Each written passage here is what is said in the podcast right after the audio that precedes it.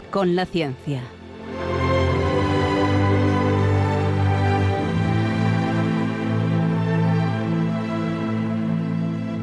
Dirigido por Javier Ángel Ramírez.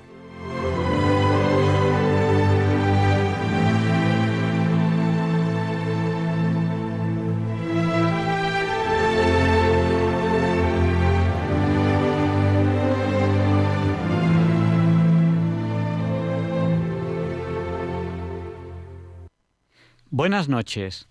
Estamos en Diálogos con la Ciencia, el programa para ti, que sabes que la verdad existe y la buscas. En Radio María, gracias a Dios, todos los viernes en sus dos primeras horas. Al fin, al fin llegó el momento.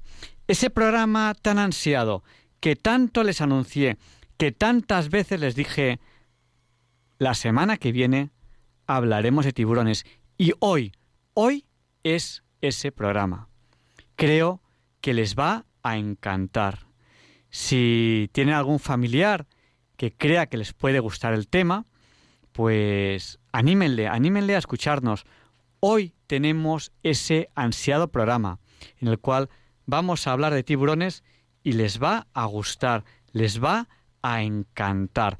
Se lo aseguro, este va a ser un programa memorable para muchos de ustedes.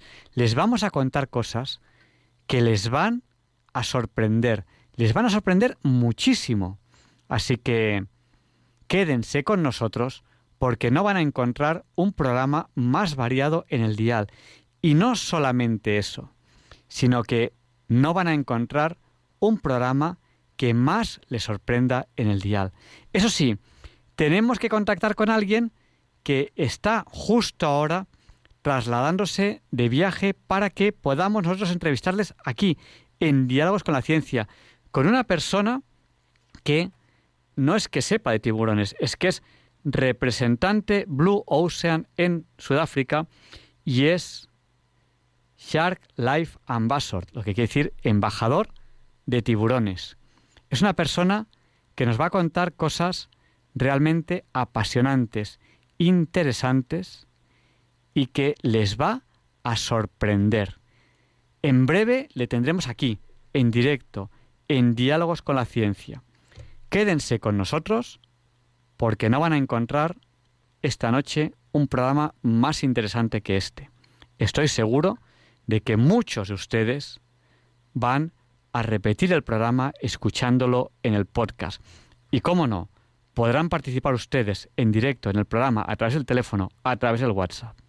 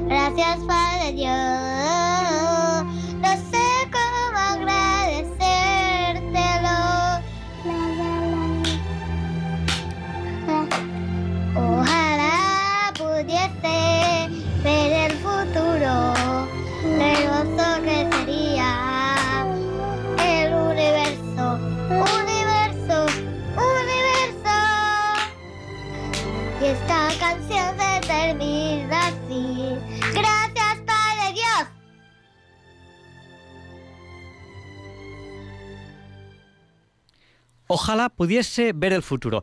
Este es el deseo de estos niños. Y semana a semana, programa a programa, allá vamos, camino al futuro. ¿Cuánto ha cambiado el presente desde aquel primer programa que hicimos hace ya más de 14 años?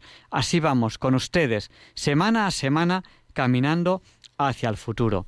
Tenemos el WhatsApp, el WhatsApp de Diálogos con la Ciencia. Recuerden que es el del 8. 8 por 8 es 64. Pues nuestro WhatsApp es el 64 9 71. Se lo repito, por si no tenían papel o bolígrafo a mano. 64 9 71. Y nos han saludado ya por el WhatsApp Pilar de Coria. Un abrazo muy fuerte, Pilar.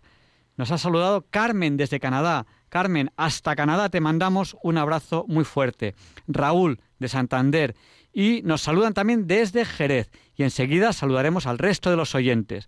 Y antes de la entrevista de la semana, en la cual vamos a hablar de tiburones, vamos a recordar por qué hoy, 5 de marzo, no es un día cualquiera. Y a continuación empezamos la entrevista de tiburones que sé que les va a sorprender.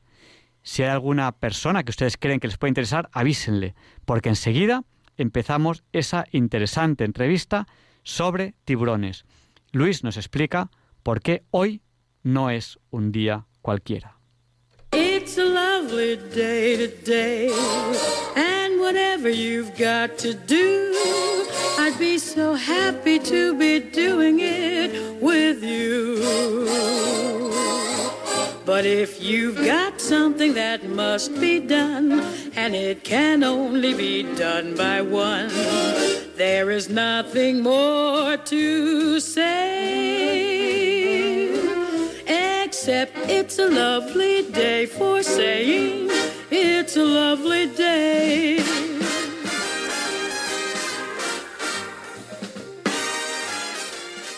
No, Javier Ángel, no directos compañeros de Diálogos con la Ciencia, no, queridísimos oyentes de Radio María, claro que no es un día cualquiera, ningún día es un día cualquiera este 5 de marzo que nos disponemos a comenzar ahora mismo. Tampoco porque en fecha tal, pero del año 1223 a.C., en Ugarit, en la actual Siria, sobre una tableta de arcilla encontrada en 1948, un astrólogo escribe la fecha de un eclipse, aunque evidentemente no es el primer eclipse de la historia, ni tampoco el primero que podemos identificar mediante cálculos astronómicos, sí es, en cambio, el primero registrado por un cronista coetáneo.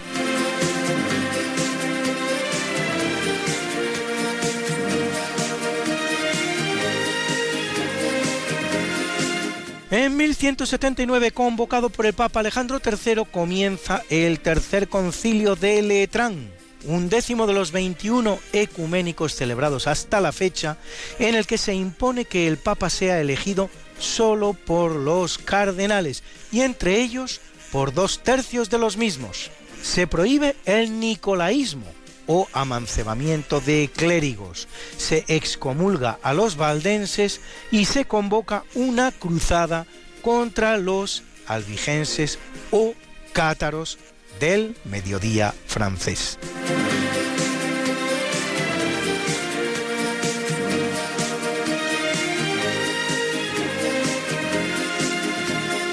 En 1329 Juana II de Navarra y su marido Felipe III son coronados reyes. Ellos suponen la introducción de la dinastía de los Evreux en la corona de Navarra, la cual va a reinar allí hasta 1441, poco más de un siglo, pues con el matrimonio de Blanca I Evreux, última de la dinastía, con Juan II de Aragón, la casa de Trastámara entra también en Navarra, como antes lo había hecho en Castilla con Enrique II y en Aragón con Fernando I, el de Antequera.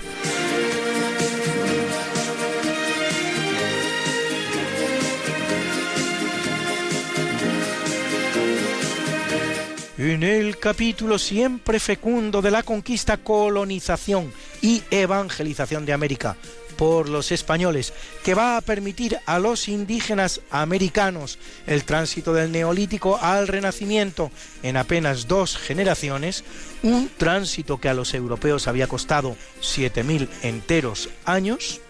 En 1535, en el virreinato del Perú, Francisco Pizarro instala el primer cabildo de la ciudad de Trujillo de Nueva Castilla, fundada tres meses antes por Diego de Almagro sobre la costa norte peruana, en la margen derecha del río Moche. En 1701 en Venezuela el marqués de Mijares, Andrés Cuadras y el obispo Diego de Baños y Sotomayor fundan la aldea de Maracay, con 400.000 habitantes hoy. Y en 1766 Antonio de Ulloa, primer gobernador español de Luisiana, el inmenso territorio norteamericano que constituye la única frontera que se encuentran las colonias británicas norteamericanas hacia el oeste, una vez que este ha sido entregado a España por Francia, llega a Nueva Orleans.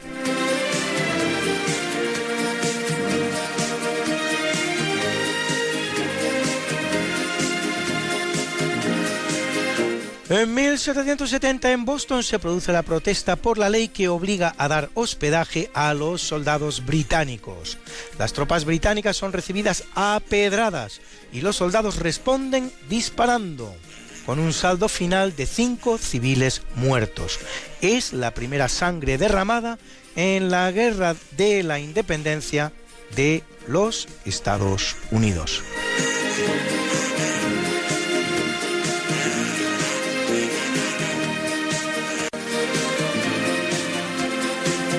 Y en 1847 la reina Isabel II, a propuesta del empresario catalán Narciso Bonaplata y del empresario vasco José María de Ibarra, así como del alcalde Alejandro Aguado, autoriza por decreto al Ayuntamiento de Sevilla la celebración de la llamada Feria de Abril. El 18 de abril, mes y medio después, se celebra la primera Feria de Sevilla, camino pues de convertirse en bicentenaria. La misma reina en 1860 da los primeros pasos hacia la creación de un registro meteorológico en España, ordenando que la Junta General de Estadísticas del Reino lleve a cabo la recopilación de los datos de los observatorios ya existentes y que se creen otros nuevos.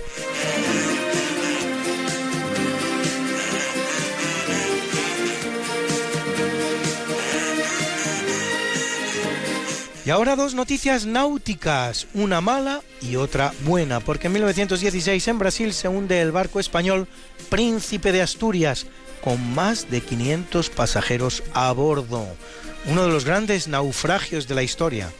Y en 1927 en Cádiz se vota el Juan Sebastián Elcano, buque escuela en el que se forman los guardiamarinas españoles camino de cumplir, como se ve, su primer siglito de vida. Modelo de otros buques escuelas del mundo como la fragata Libertad Argentina o el Esmeralda chileno.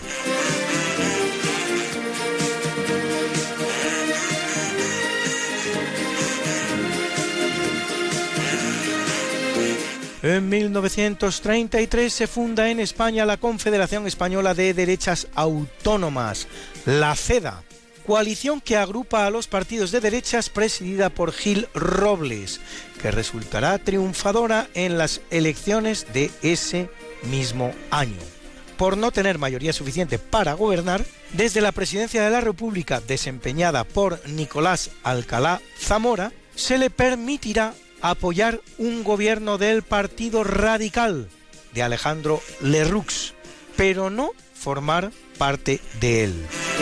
Extraño, ¿verdad?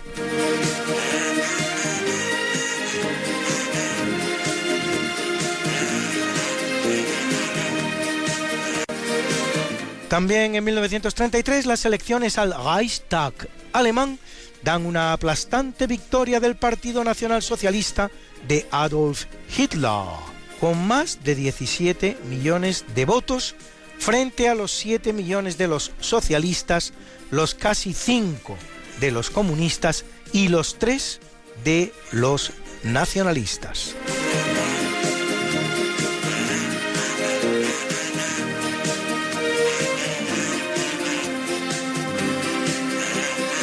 En 1946, durante una conferencia en Fulton, En los Estados Unidos, el primer ministro británico Winston Churchill utiliza por primera vez el término telón de acero, con el que describe la separación física e ideológica existente entre los países de la órbita soviética y las naciones occidentales. Una separación tan grande que dará lugar a la llamada Guerra Fría la cual durará hasta la caída de ese telón de acero a partir del año 1989, esto es, 43 años después.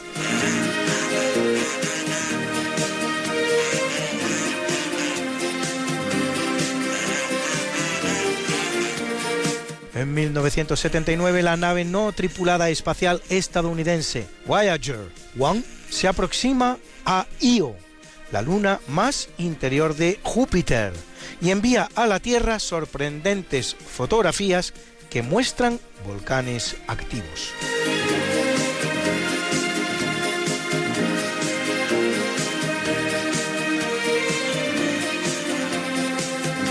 En 1991, Puerto Rico declara el idioma español como la única lengua oficial del país, derogando así la cooficialidad que venía rigiendo con el idioma inglés. Puerto Rico se había desvinculado de España en 1898, sin ni siquiera haberse rebelado contra la corona, cuando en el Tratado de París Estados Unidos obliga a España a abandonar la isla junto a Cuba, Filipinas y Guam.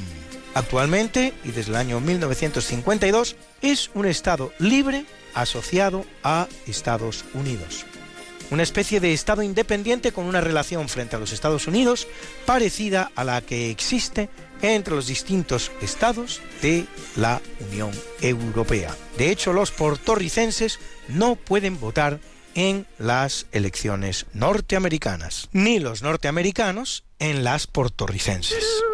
Bruna, Bruna, nació María y está en la cuna, nació de día, tendrá fortuna.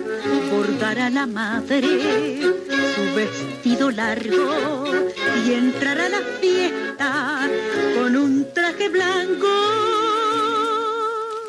Y será la reina cuando María cumpla 15 años. Te llamaremos Negra María, Negra María que abriste los ojos en carnaval. En el capítulo del natalicio nace en 1133, hijo de la emperatriz Matilde II, inglesa de nacimiento, Enrique II de Inglaterra, primer monarca de la casa Plantagenet que lo es 45 años desde 1154 hasta 1189. Casado en 1152 con Leonor, reina titular de Aquitania, ello vincula algunos territorios franceses a Inglaterra, lo que a la postre traerá la larga guerra llamada de los 100 años entre Francia e Inglaterra. El nombre de la dinastía Plantagenet es debido a una ramita de Iniesta, así llamada en francés, que se ponía en el yelmo el padre de Enrique, Godofredo V de Anjou. La dinastía también será conocida como Fitz Empress, que significa hijo de la emperatriz, lo que Enrique II era respecto de Matilde.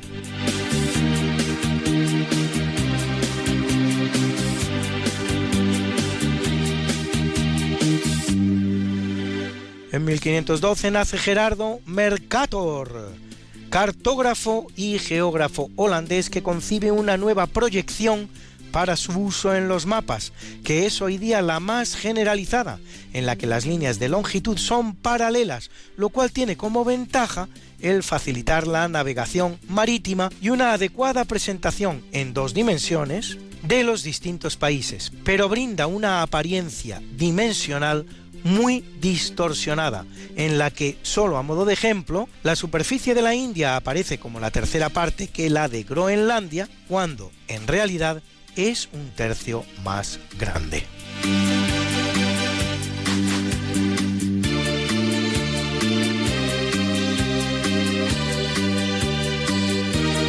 En 1697 nace el veneciano Giovanni Battista Tiepolo pintor barroco discípulo de Lazzarini, Tiziano Tintoretto o Veronese, autor de lienzos como El Olimpo o Triunfo de Venus o Abraham y los Tres Ángeles, los dos en el Museo del Prado, así como de importantes frescos, entre los cuales los que adornan el Palacio Real de Madrid.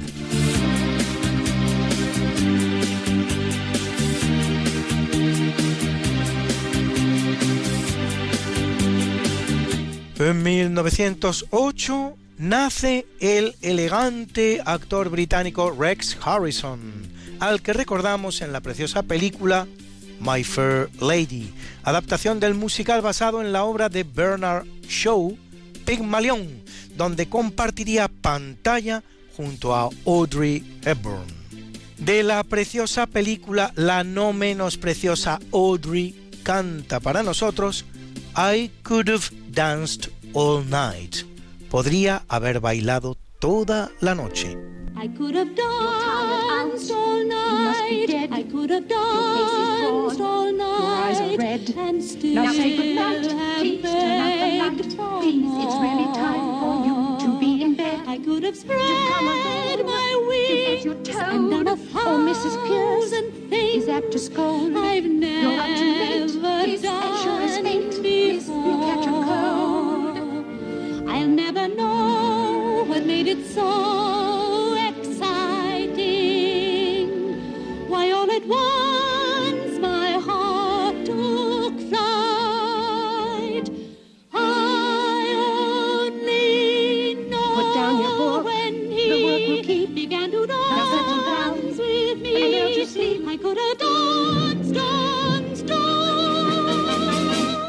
En 1918 nace el estadounidense James Tobin, Nobel de Economía en 1981 por sus contribuciones al estudio de las inversiones, la política monetaria y fiscal y los mercados financieros y su modelo econométrico para variables endógenas censuradas, llamado modelo Tobin.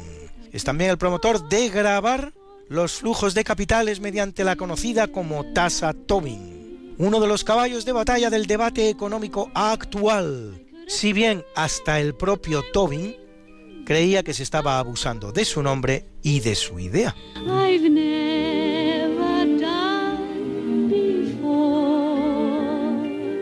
Nace en 1943 Lucio Battisti, uno de los más importantes cantantes italianos de música moderna.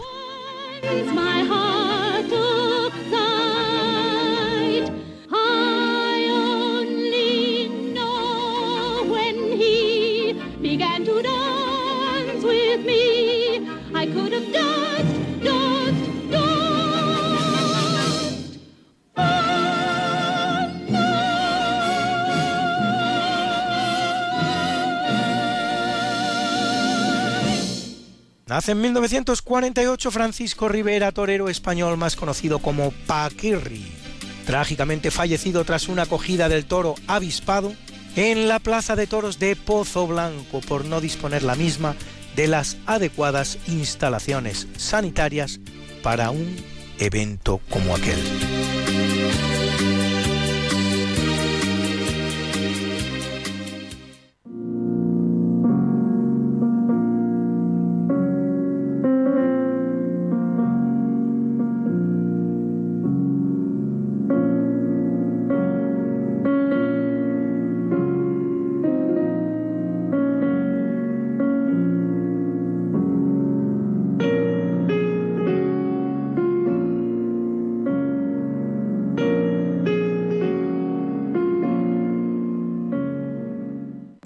Capítulo del obituario muere en 254 Lucio I, vigésimo segundo papa de la Iglesia Católica, que lo es un año desde 253.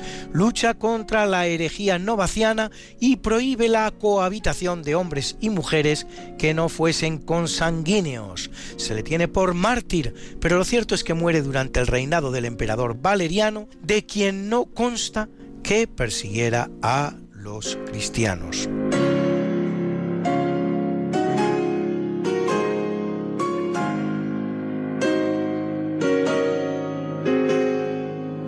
En 1534 muere el gran pintor renacentista italiano Antonio Allegri da Correggio, que cultiva el llamado manierismo, un estilo contorsionista y algo más sensual y recargado que prefigura ya el barroco.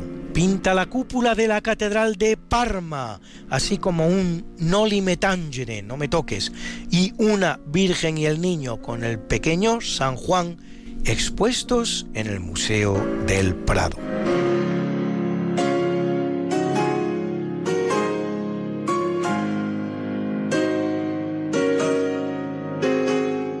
En 1803 muere María Isidra de Guzmán y de la Cerda, conocida como la doctora de Alcalá, que pasa por ser la primera mujer que ostenta en España el grado universitario de doctor y la dignidad de académica honoraria de la lengua.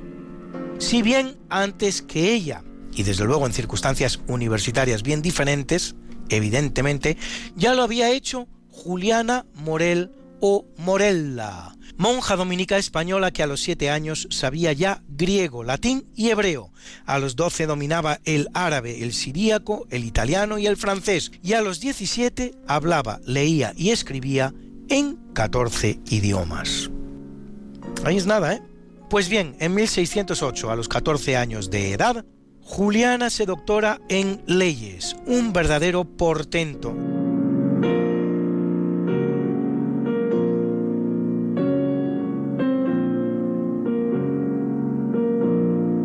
Y en 1827, el mismo día, mueren dos grandes científicos de la historia, porque por un lado lo hace Pierre-Simon Laplace, matemático francés, seguidor de la mecánica newtoniana, descubridor de las llamadas transformada de Laplace y ecuación de Laplace, quien sienta las bases de la teoría analítica de la probabilidad y plantea la teoría nebular sobre la formación del sistema solar. Y muere también el físico italiano Alessandro Volta, recordado sobre todo por su invención de la pila eléctrica en 1800, aunque también es el descubridor del gas metano y en honor del cual la unidad de fuerza electromotriz del Sistema Internacional de Unidades se llama voltio desde 1881.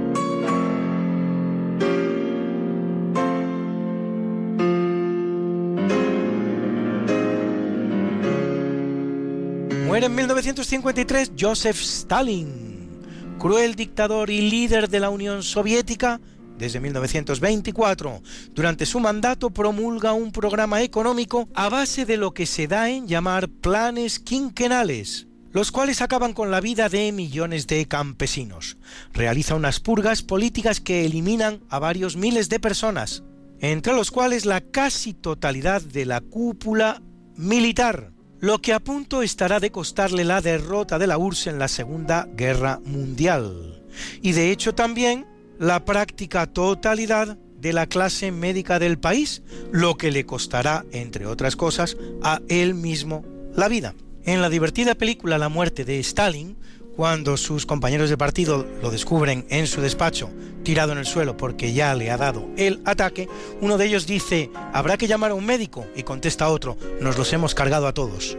En el 20 Congreso del Partido Comunista de la Unión Soviética, su sucesor en el cargo, Nikita Khrushchev, denuncia sus crímenes y comienza el proceso llamado de la desestalinización, que, lamentablemente, no irá seguido de un proceso paralelo de descomunistización del país.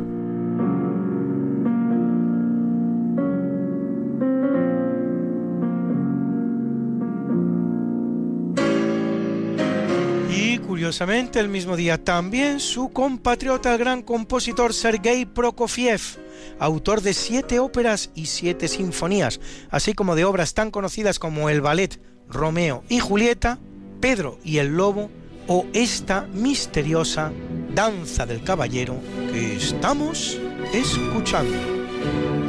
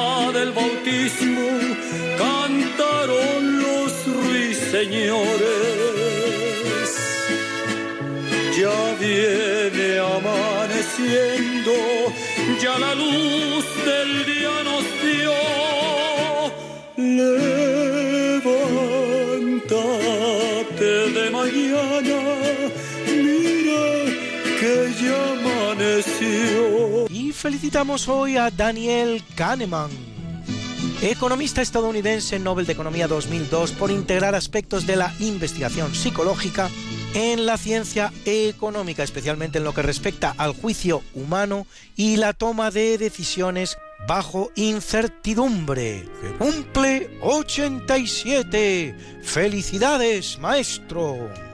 Y a una guapa entre las guapas, a la que han visto ustedes en filmes como El coleccionista o Doctor Dolittle, la británica Samantha Eggar que fue primer amor platónico de un niño al que conozco bien, aunque me voy a reservar su nombre, que cumple ya Samantha 82. Felicidades Samantha, ¿quién me iba a decir a mí que un día podría felicitarte así, en persona, desde Radio María? Y a otra guapísima actriz norteamericana de ascendencia cubana, Eva Méndez, a quien hemos visto en filmes como Training Day o Ghost Rider, que cumple fantásticos y preciosos 47.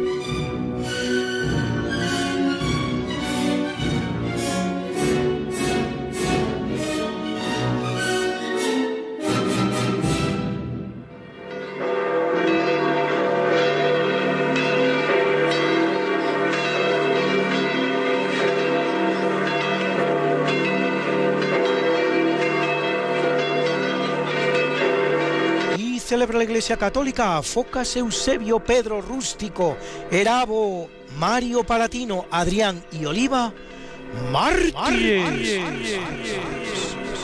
A Gregorio Teófilo Virgilio y Ciarán de Saiguir, obispos.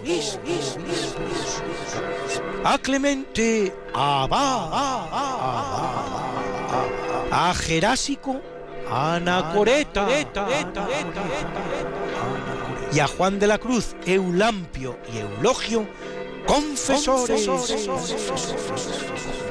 Y como yo sé que a muchos de ustedes les gustan estas efemérides, pues pueden ustedes consultarlas como siempre en el medio Religión en Libertad, en su columna En Cuerpo y Alma, donde las colgamos para ustedes cada semana. semana, You've got something that must be done, and it can only be done by one.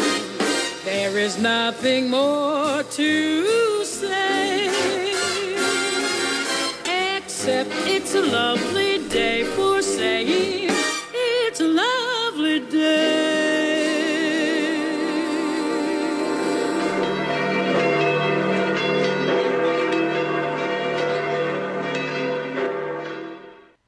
Muchísimas gracias Luis por este interesante programa y esta interesante sección sobre efemérides.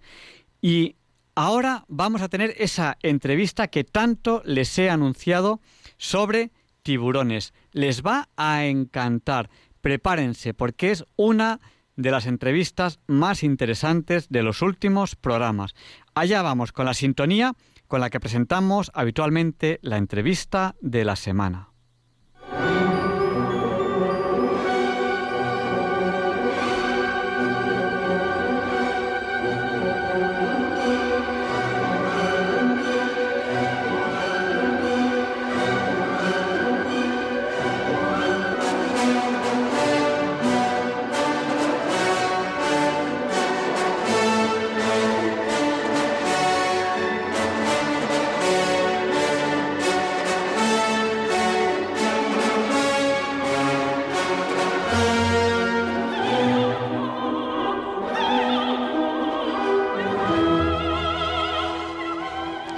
Saben ustedes bien que esta es la sintonía con la que presentamos la entrevista de la semana.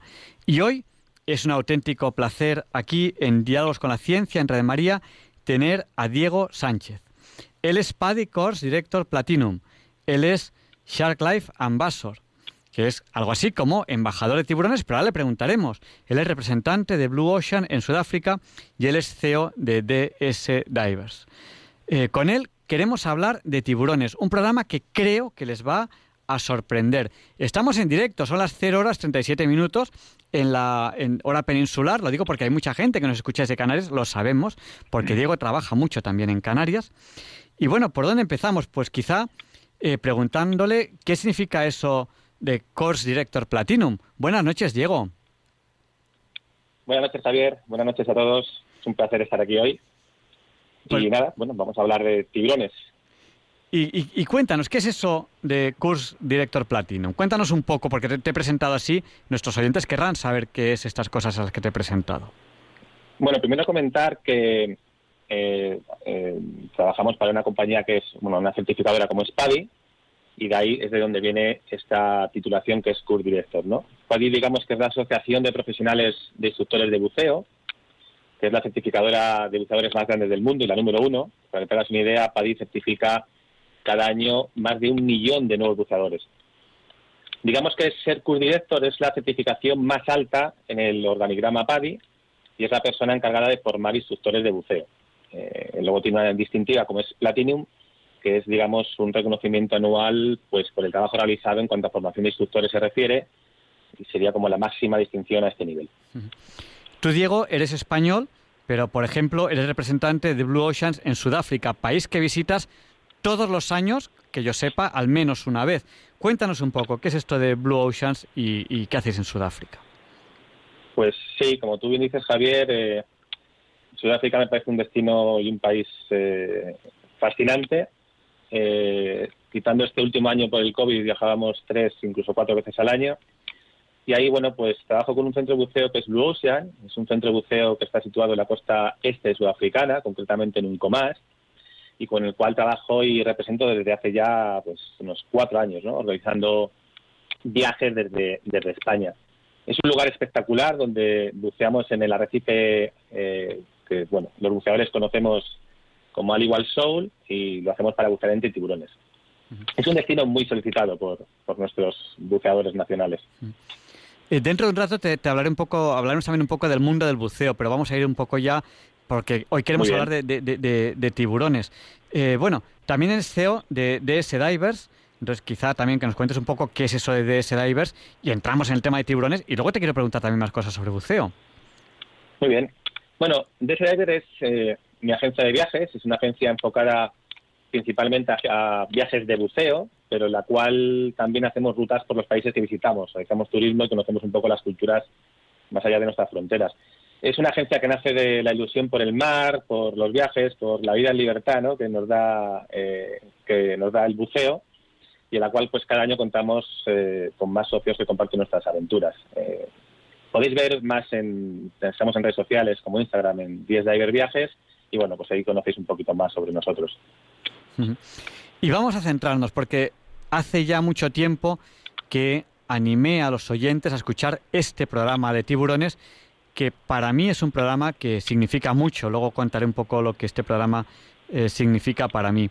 Eh, a mí los tiburones eh, me han cambiado la vida, tengo, tengo, tengo que decirlo. O sea, mi vida no era la misma antes de, de conocer de verdad a estos animales que antes de, de conocerles. Luego, luego contaré un poquillo de, de eso.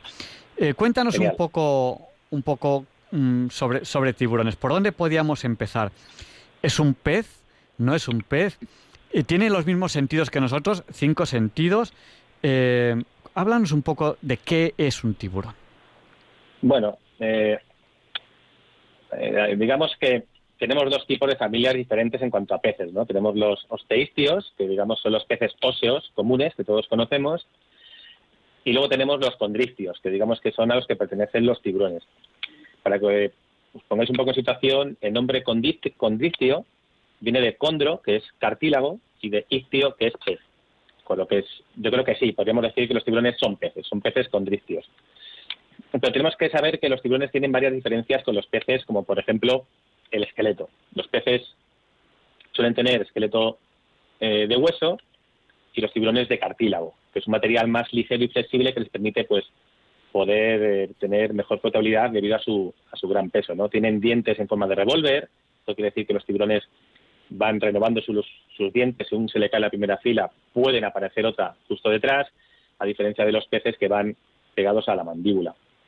Eh, los tiburones no tienen vejiga natatoria, esto es un órgano que tienen los, eh, los peces, es un órgano interno que está presente en la mayoría de los peces y esto les sirve para controlar su flotabilidad. Entonces, lo que hace es que regula la cantidad de gas en su interior según, según si desea descender o ascender o permanecer en flotabilidad neutra. Esto el tiburón no lo tiene y para compensar esto lo que tiene es un hígado lleno de aceite para tener una buena flotabilidad. ¿no? Hay unas pequeñas diferencias, pero digamos que sí, son peces.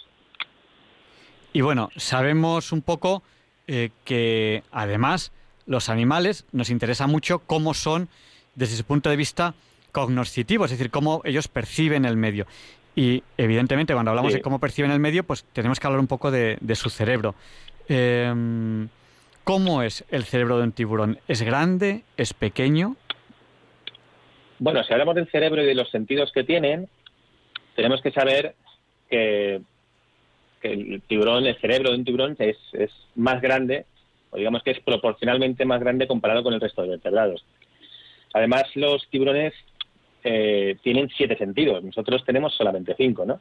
Aparte, eh, digamos, de los cinco sentidos que nosotros tenemos, eh, tienen dos sentidos más adicionales con los cuales son capaces de, bueno, pues de cazar o de orientarse. Tienen cinco sentidos igual que nosotros, con los cuales pueden diferenciar diferentes tipos de grasa, tienen muy buen oído, eh, son capaces de oler sangre a más de un kilómetro de distancia, pero además, bueno, pues tienen esos dos sentidos que les permite orientarse o, cazar. Tienen una línea lateral y las ampollas de Lorenzini, que digamos, si los tiburones tienen una parte más oscura en la parte superior y una parte más eh, clara la parte inferior, que esto lo hacen por camuflaje para cazar, esa línea que separa ambas partes se llama la línea lateral. Esto es un pseudoconducto que reconoce las vibraciones y los campos eléctricos. Digamos que con esta línea lateral el tiburón detecta la electricidad emitida por los músculos de los peces y con ellos los identifican y los pueden cazar. Y además, algo que me parece fascinante, tiene un sentido magnético. Es un sentido que les permite detectar dónde está situado el norte magnético y digamos que lo utilizan para la orientación migratoria. Eh, con esto son capaces, es como si tuvieran una brújula ¿no? dentro de ellos mismos. Bueno, y yo debo, yo debo decir, eh, ya voy introduciendo también un poco mi experiencia con tiburones, que a lo mejor yo antes de, haber conocido al grupo con el que trabaja Diego, antes de haber conocido a Diego, pues yo tenía a lo mejor la misma idea que tienen muchas otras personas sobre tiburones y cuando he estado ahí y realmente he estado con ellos, mi idea ha cambiado mucho no me queda más remedio que preguntarte lo que yo pensaba antes de conocer a los tiburones. Cuando pensamos en tiburones, todos pensamos en la película Tiburón, que yo creo que casi todos hemos visto alguna película de, esa serie. ¿Los tiburones comen personas? Eh, no. No, no, no, no, no. somos parte de su menú. Esto es un es un falso concepto que tenemos, tenemos que quitar y que por suerte, eh, con prácticas como las que hacemos, con esta actividad como es el buceo, gente, por ejemplo, como tú, Javier, en este viaje que hicimos hace poco, pues pudiste comprobar por ti mismo que no hacen nada. No, no somos su comida y, no comen personas. Yo, eh, Diego, corrígeme si me equivoco. Mi experiencia con tiburón es eh, pues esa semana que hemos pasado eh, con tiburones y, y, yo los veía unos animales grandes, muy grandes, también los hay pequeños, hay de todos los tamaños, y yo los veía muy mansos. Yo decía, esto es una vaca. Una vaca es un animal que te puede matar, pero es tan manso que no tiene la más mínima intención de matarte. O sea, tú, no, tú no, le, molestes, no le estés tocando las narices, que no te va a hacer nada. No sé si, si, mi percepción es muy diferente a un poco lo que puedes transmitir tú, que eres eh, Shark Life Ambassador, de, alguna manera, no te he preguntado por eso, como embajador de tiburones. Sí, bueno, eh, Mm, realmente, bueno, no es que lleve mucho tiempo, ¿no? Buceando con ellos. Es verdad que mi experiencia con tiburones va desde el año 2013, aunque sí buceamos de una forma más continuada desde los últimos cinco años, ¿no? Hacemos viajes específicos cada mes para bucear con diferentes tipos de tiburones durante todo el mundo. Tenemos que saber que eh, hay muchas especies de tiburones. Eh, no todos los tiburones son como los, nos lo pintan ¿no? las películas, con esa forma de torpedo, con esas aletas dorsales fuertes y rígidas. Hay más de 400 especies diferentes de tiburones y muy diferentes entre sí. No hay ningún tiburón que ataque a personas. Esto tenemos que tenerlo bien claro. O mejor dicho, a. Si bien es cierto que tenemos tres o cuatro especies que pueden ser, por decirlo de algún modo, más curiosas que el resto, como son, por ejemplo, el tiburón blanco, el tiburón tigre, el toro y últimamente en ciertas zonas el longimanos, el puntas blancas oceánico. De todas formas, para que la gente eh, lo sepa, los pocos ataques que se dan al año suelen ser a surfistas o bañistas. Y son ataques por, por equivocación. A veces los confunden con focas o leones marinos y una vez que muerden y detectan que no es la presa que buscan, ellos se van. Lo que pasa es que una mordida de un animal con una fuerza tan potente en la, en la boca, pues te puede matar, ¿no? Eh, aunque hay muy poquitos ataques al cabo del año. Hay 400 eh, especies de tiburones o más, hay, hay varias cientos.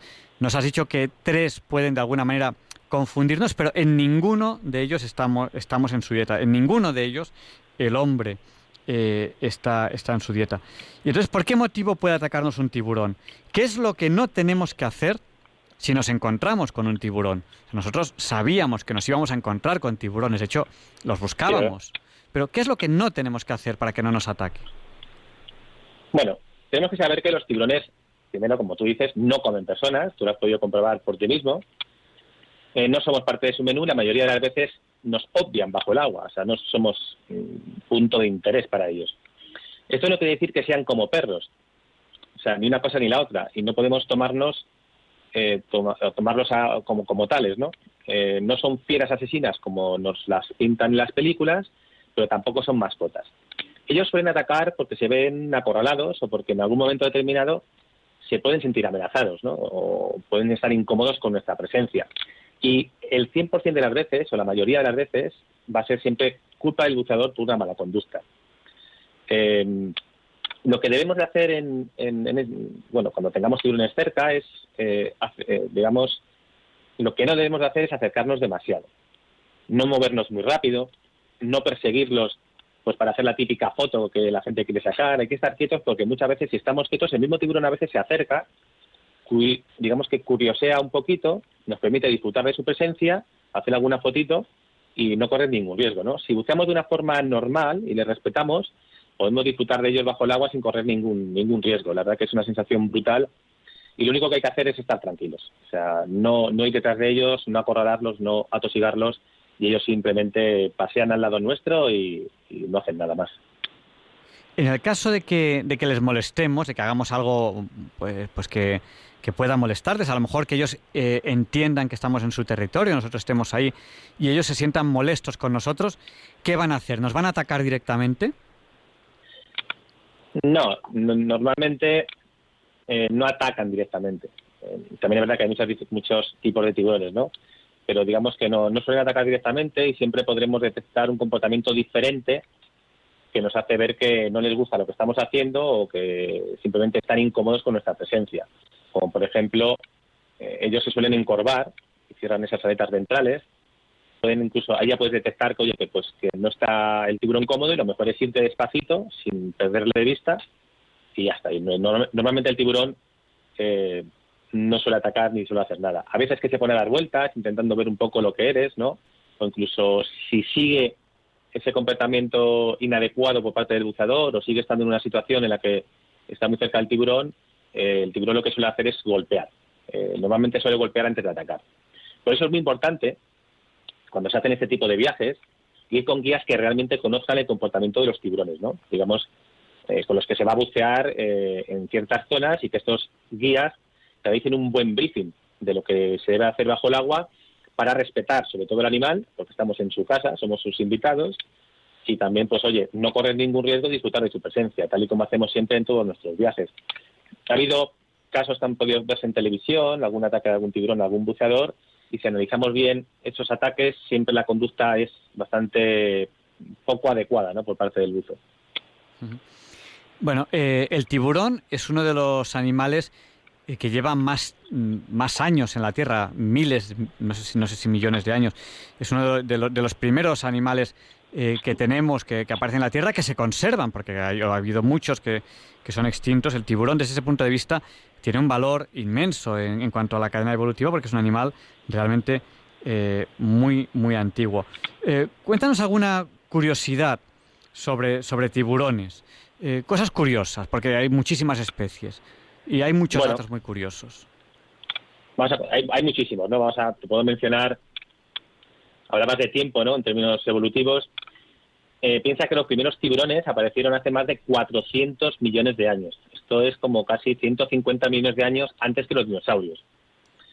Los tiburones que conocemos actualmente llevan en el planeta unos 100 millones de años. Esto es muchísimo tiempo comparado con, nosotros, ¿no? Esto eh, tenemos que saber que el ser humano apenas lleva 200.000 años en la Tierra y en este corto tiempo, en, términos evolutivos, eh, vamos a acabar con ellos, ¿no? Eh, como curiosidad, como decíamos, tenemos que saber que no todos los tiburones son iguales. por ejemplo, pues se me ocurre el tiburón linterna enano. Tenemos un tiburón que reúne todas las características de un condristio, de un condristio y que es un tiburón que mide 6 centímetros solamente. Por el lado contrario, tenemos al tiburón ballena, que es capaz de medir más de 12 metros de longitud. Ese mismo tiburón ballena eh, puede vivir hasta 100 años, pero fijaos que vive 100 años en libertad y cuando lo tienen en cautividad por llevarlos a un tipo de acuario, que es lo que intentamos que no se haga, apenas llega a los 10, 15 años de, de vida. Pero eso no es todo, ya que el tiburón boreal es capaz de vivir más de 400 años. Imagínate qué aburrimiento aquí tanto tiempo. Eh, hay muchas curiosidades, ¿no? El tiburón toro es capaz de meterse en los ríos, el tiburón maco eh, es el, tiburón más rápido, capaz de, llegar a más de 120 kilómetros por hora. Eh, tenemos diferentes tipos de tiburones, hay algunos que pues, se alimentan de otros tiburones, de otros peces, otros que son carroñeros como un tiburón tigre, otros que se alimentan de plancton, como esos tiburones que creo que viste en Maldivas, el tiburón ballena en superficie, bueno, pues cada uno con sus características y cada uno más fascinante, ¿no? Eh, imagen absolutamente inolvidable, la, de, la del tiburón ballena. Eh, un animal enorme, pero tremendamente grande. O sea, yo ahora mismo, pues no sabría. A mí me suena como que el que vi, los que vimos nosotros tenían entre 10 y 15 metros y, y cómo, pues nadan, te pasan al lado, te miran, pero no. Y dices, qué bicho con una boca que dices, bueno, y claro, le ves ahí comiendo plancton, comiendo eh, realmente cosas muy minúsculas, ¿no? Has dicho una cosa que me ha impactado. Has dicho, eh, llevamos aquí apenas 200.000 años, ellos llevan, pues los actuales, 100 millones de años, eh, los, iniciales 400 millones de años, no llevamos aquí nada, y vamos a acabar con ellos. esta, esta, esta frase me ha impactado. ¿Están los tiburones en peligro de extinción? ¿Y, a nosotros nos debe importar que un animal como el tiburón esté en peligro de extinción? Sí, es una pena, la verdad que es una pena. Pero sí, están en peligro de extinción y lo están por culpa del ser humano en, gran parte. Pues, bueno, eh, evidentemente nos debe de importar porque son muy importantes para el ecosistema marino y una pieza clave en la cadena alimenticia. Si el tiburón eh, desaparece, que es el que está, digamos, en la, en la parte más alta de la pirámide, esto va a llevar a, que, digamos, los pequeños predadores o esos carnívoros crezcan sin, sin control, comiéndose a todos los eh, herbívoros eh, que tienen a su paso y eso hará que al final, pues que, mm, digamos, crezcan las macroalgas sin, sin ningún control y eso lo que produce al final es que ahoga los arrecifes de coral y eh, provoca que mueran miles de peces o miles de especies que habitan en ellos. Sería un desastre, eh, sin duda. Esto es lo de, lo de, los ecosistemas. Son sistemas que están en equilibrio porque eh, unos se alimentan de otros y así, naturalmente, la naturaleza es así. Ha alcanzado y le ha costado cientos de, millones de años a lo mejor alcanzar un equilibrio, ahora tiene ese equilibrio que le ha costado cientos. Y nosotros, eh, cuando una especie queda extinta, decimos, bueno, pues una especie y tal, tampoco, pues al final hemos desequilibrado un sistema que pueden tardar otra vez cientos de millones de años en que se vuelva a equilibrar, no se sabe cómo. Es algo que eh, los ecosistemas funcionan así y, la naturaleza es así. nosotros, pues de alguna manera tenemos que, saber que, em, la naturaleza, cuando la alteramos, pues no siempre tiene una solución fácil. De decir, bueno, pues esto lo cambiamos por aquí, pues es... No, no, no. A veces eh, rompemos algo en un ecosistema y ese algo que hemos roto no tiene solución. Ahora coge el vaso roto en el suelo, coge pegamento y reponlo. Es imposible. ¿Vale? hay que tener mucho cuidado con eso. Quizá convendría que nos hablases de la eh, IUCN, ¿no? Que yo he oído hablar de ella porque he hecho el curso de tiburones, pero a lo mejor nuestros oyentes no han oído hablar de ella. ¿Qué es eso de la IUCN? Bueno, habrá mucha gente que sí lo conozca. Al final, eh, la, digamos que la IUCN es la Unión Internacional para la Conservación de la Naturaleza. Es em, la autoridad líder, digamos, en el estudio del estado de las especies eh, animales y vegetales de, todo el mundo. Digamos que es una organización, eh, bueno, pues que controla todo, que, haya cierto equilibrio, ¿no? O, se dedica, pues esto, a, a, ver cómo están las especies de todo el mundo, si están en extinción, no están, como el tema un poquito de cómo cuidarlas. Y según la IUCN, eh, ¿cómo están los tiburones? Eh, ¿Hay peligro de extinción? ¿No? Antes nos has dicho esta frase que me, me ha impactado tanto. ¿Son especies amenazadas? ¿Cómo están? Sí, pues según estos datos que manejamos, que al final son siempre datos de la IUCN y de esas listas rojas que ellos tienen, que es donde realmente pues tenemos todos los datos que luego ofrecemos en nuestras charlas, seminarios o cursos, más de un 30% de todas las especies de tiburones están en peligro o peligro crítico de extinción. Y luego hay otro 45% de especies que no, al no tener datos suficientes, pues no se puede determinar en qué estado están, pero que seguramente se cree que también podría tener un riesgo alto de, extinción, ¿no? Están en un estado crítico, la mayoría de ellas.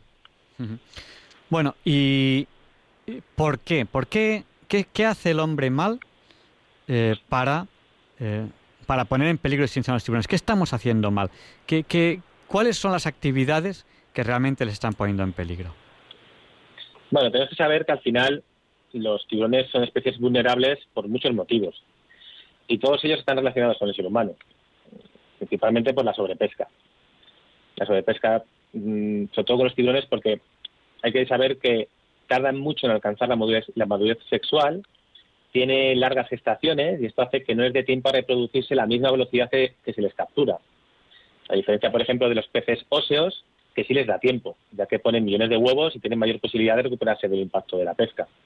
Entonces, bueno, estos tiburones, digamos que tienen una estrategia reproductiva que es eficaz si no estuviera el ser humano, porque no tienen un predador por encima de ellos.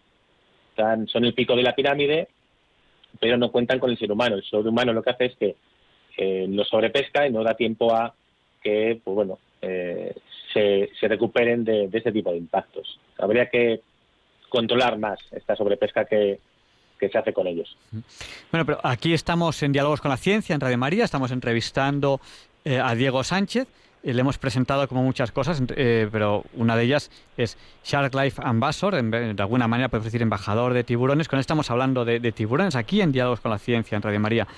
Eh, ¿Qué podemos hacer nosotros? Yo, bueno, yo ya estoy haciendo algo que es un poco a conocer, pero el ciudadano de la piedra, cuando yo me vaya de la emisora, ¿qué puedo hacer?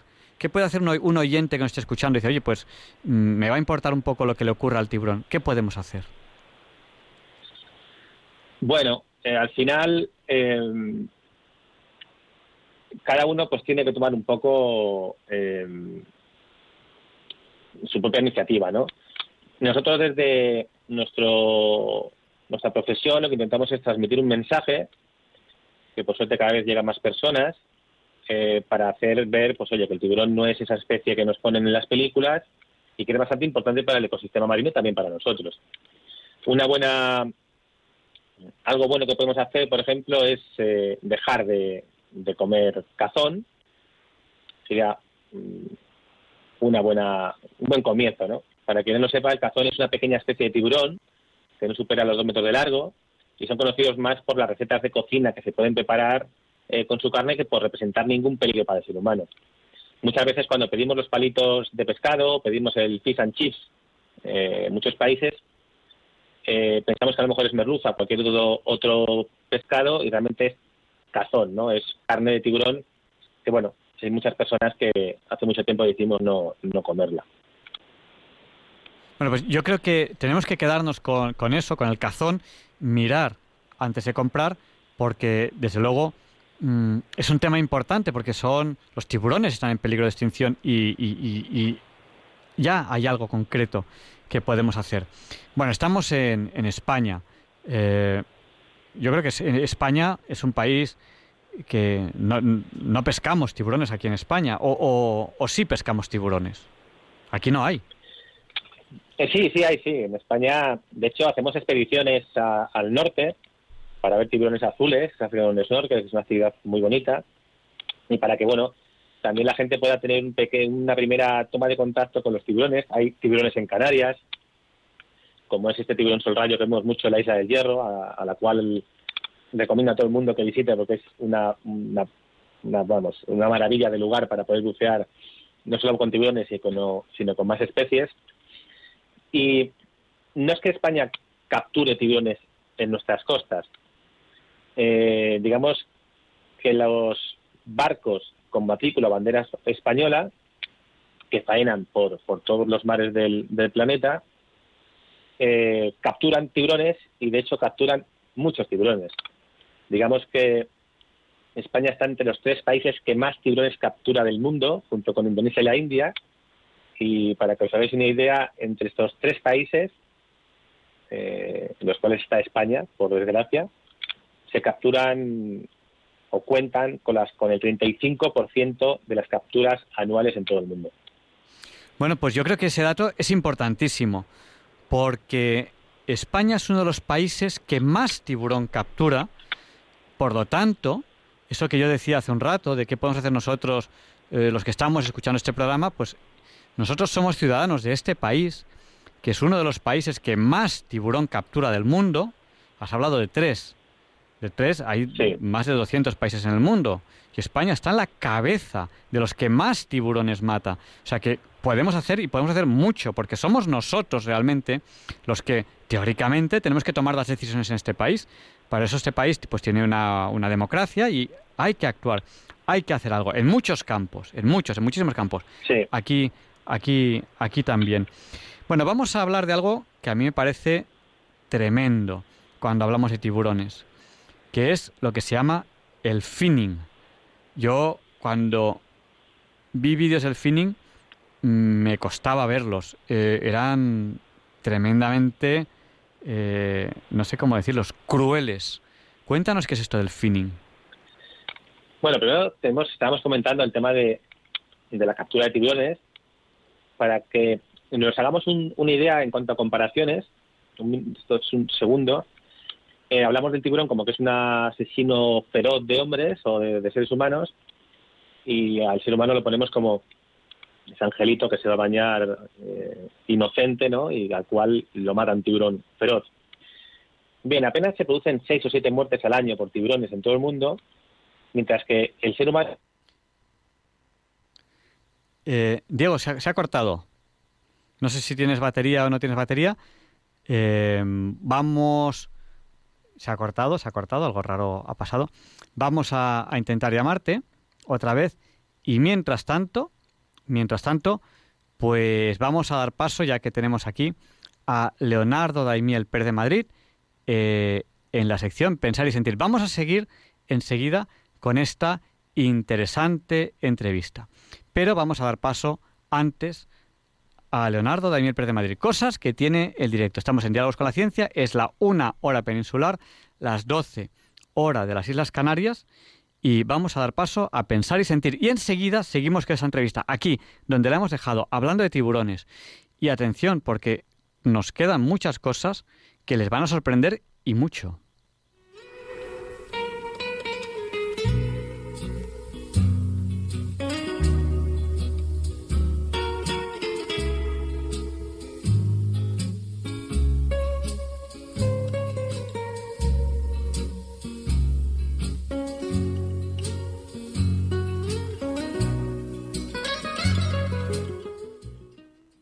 Buenas noches, queridos oyentes de Radio María. Soy Leonardo Daimiel y celebro estar de nuevo con ustedes. Desde hace tres semanas estamos viviendo el tiempo litúrgico del calendario cristiano destinado a la preparación espiritual de la fiesta de la Pascua. Como saben, la cuaresma son 40 días de purificación personal que no solo se celebra en la Iglesia Católica, sino también en la copta, ortodoxa, anglicana y en algunas evangélicas, aunque con comienzos y duraciones diferentes. Recientemente he leído un texto titulado Reflexiones para la Cuaresma que me ha parecido muy interesante para compartirlo hoy con ustedes. Su autor es el marianista Ignacio Otaño, que lo ha estructurado en cinco apartados en los que nos recuerda que nunca es tarde para adoptar determinadas actitudes que mejoran nuestra propia vida y nuestra relación con las demás personas. Con el fin de no superar en exceso la duración habitual de pensar y sentir, les voy a leer hoy dos de esos apartados para concluir con los tres restantes la semana próxima. Comienzo con Nunca es tarde para aceptar. Nunca es tarde para aceptarme a mí mismo. El Evangelio no dice amarás al prójimo en vez de a ti mismo, sino como a ti mismo. Por tanto, no sólo no se condena el amor a sí mismo, sino que se pone como medida del amor al prójimo. Y se comprende, porque sólo quien se ha encontrado y aceptado a sí mismo está en disposición de darse. En caso contrario, uno está buscando obsesivamente la propia identidad y se hace egoísta, abriendo progresivamente la cima, porque egoísmo llama a egoísmo, en un círculo cada vez más cerrado y asfixiante. Para adquirir un sano amor a sí mismo, es importante sentirse amado, reconocido por los otros. Todos sabemos cuánto bien nos hace una palabra positiva, una pequeña alabanza, un reconocimiento, una confirmación. Y la fe nos tiene que ayudar a esta aceptación de nosotros mismos, a sentirnos reconocidos, porque Cristo nos acepta como somos. Ya tenemos suelo bajo los pies.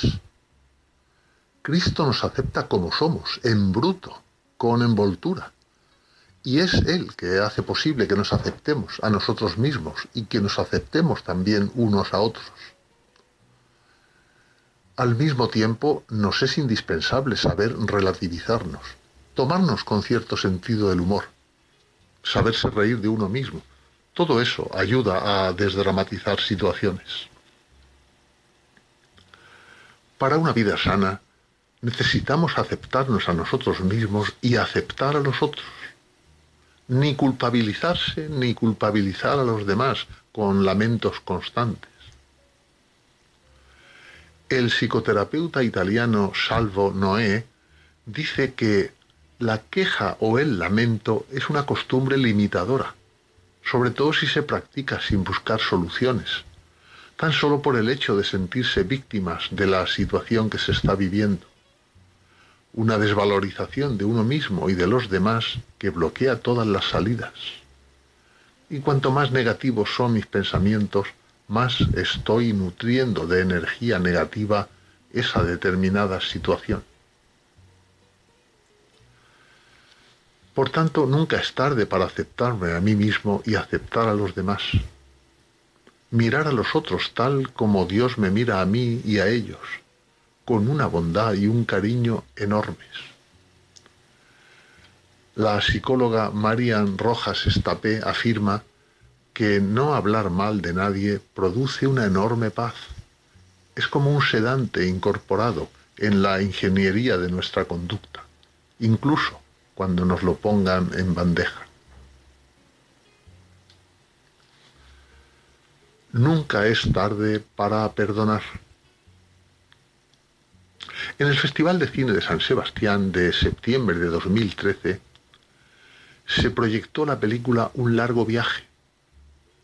Su director es el australiano Jonathan Teplitzky y aborda la historia real de Eric Lomax, un oficial británico capturado por los japoneses en la Segunda Guerra Mundial y enviado al campo de trabajo de la línea férrea entre Birmania y Tailandia. Su coraje le permitió sobrevivir a tremendas torturas.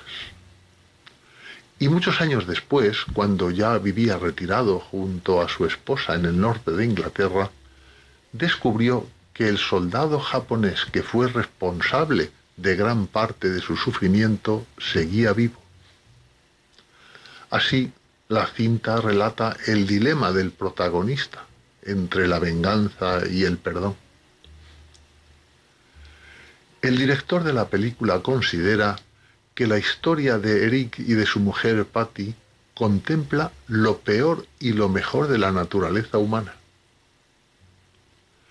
El perdón es uno de los elementos que definen a la humanidad, aseguró, convencido de que Lomas no habría encontrado la paz interna matando a los japoneses que le torturaron, que en cierto modo eran también víctimas de la guerra. Lomax murió a finales de 2012, antes de ver la película concluida. Y con motivo de la presentación del film, su viuda recordó entre lágrimas unas palabras de Eric cuando visitaron uno de los cementerios de Tailandia decía, llega un momento en el que el odio tiene que parar. El productor de la película sentenció, la fuerza del amor es mucho más fuerte que la del odio. Uno de los guionistas añadió, y esto no es una idea filosófica. Conocimos a Eric, fue nuestro amigo y nos demostró que se puede hacer. El director Teplitzky recordó que Eric les dijo una vez que el daño físico se cura con rapidez, por lo que lo importante es buscar la sanación de los daños internos para seguir adelante y tener acceso a emociones normales, algo que requiere de un gran esfuerzo. Perdonar y ser perdonado libera a quien comprensiblemente le cuesta perdonar, la venganza no le va a traer la paz, ni le va a ayudar a curar las heridas. Jesús invita a probar incluso algo que se sale de nuestros parámetros. Haced el bien a los que os aborrecen y rezad por los que os persiguen y calumnian. Nunca es tarde para perdonar.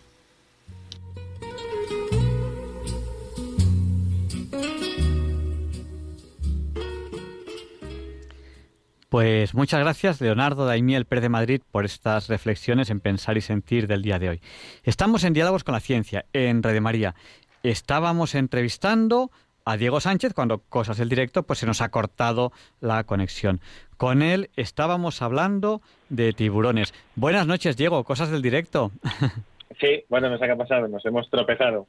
Pues nada, una, eh, a ver, yo creo que en uno o dos minutos a lo mejor podríamos hacer un resumen de todo lo que hemos hablado hasta, hasta ahora. Eh, hemos hablado de tiburones. ¿Nos puedes hacer un resumen en uno, en un minuto y medio o dos minutos, un poco de lo que hemos hablado hasta ahora? Eh, pues si hago memoria. Hablando de los tiburones, ¿verdad? sí, eh, un, poco del tiempo que llevan, que llevan en, el planeta, de pues un poco de cómo son como especie y, por qué nosotros les hemos puesto en peligro. Y vamos a empezar ahora a hablar de, del, del finning, pues a lo mejor hasta ahí, de, cómo les hemos puesto en peligro antes del finning y luego hablamos del finning, si te parece bien. Bueno, sí. Hemos dicho que, es, que son peces, ¿no? aunque tienen ciertas diferencias eh, con los peces, ya que no son eh, animales que tengan un esqueleto de huesos, sino de cartílago, lo que les hace un poco más ligeros. Hemos dicho que tienen siete sentidos, eh, dos más que los seres humanos, que con esos sentidos pues son capaces de cazar y de orientarse, como es el sentido magnético o esa línea lateral con sus ampollas de Lorenzini. Eh, hemos hablado de que evidentemente no comen personas, eh, que no todos los tiburones son esos tiburones agresivos que nos pintan, que tenemos más de 400 especies. que quizá hay dos, tres o cuatro especies más curiosas que el resto, que son unos, una especie que lleva más de 400 millones de años en el planeta, en comparación con tan solo 200.000 años como llevamos los seres humanos, ¿no? Y bueno, pues eso, que eh, sobre todo principalmente que no atacan a seres humanos, que no somos eh, parte de su menú. Hemos hablado también de curiosidades, para que sepáis, dentro de esas 400 especies diferentes tenemos todo tipo de tamaños, desde el tiburón el interna nano con 6 centímetros al tiburón ballena con más de 12, tiburones que tienen una media de vida de 25 o 30 años, a tiburones como el tiburón boreal, que es capaz de, de, vivir más de 400 años, y que algunos de ellos son muy rápidos, ¿no? como el tiburón maco, el tiburón maco que es capaz de, de alcanzar una velocidad superior a 120 kilómetros por hora. Bueno, y hemos visto que, les poníamos en peligro, pues por ejemplo, con la, con la sobrepesca, por ejemplo. Eh, la, sobrepesca no solamente pone en peligro a, los tiburones, eh, sino que pone en peligro a, muchas especies, la, pesca accidental, la sobrepesca. Eh, y una de las cosas que a mí personalmente ahora que empiezo, ahora que empiezo, hace muy poco tiempo que empiezo a conocer los tiburones, que más me ha impactado, y son imágenes que me duelen, que me cuestan ver porque me duelen, me duelen en el alma, es el finning. Cuéntanos qué es esto del finning. Bien, no sé dónde nos hemos quedado antes, eh, te cuento un poco lo que estábamos comentando, ¿no? Del finning.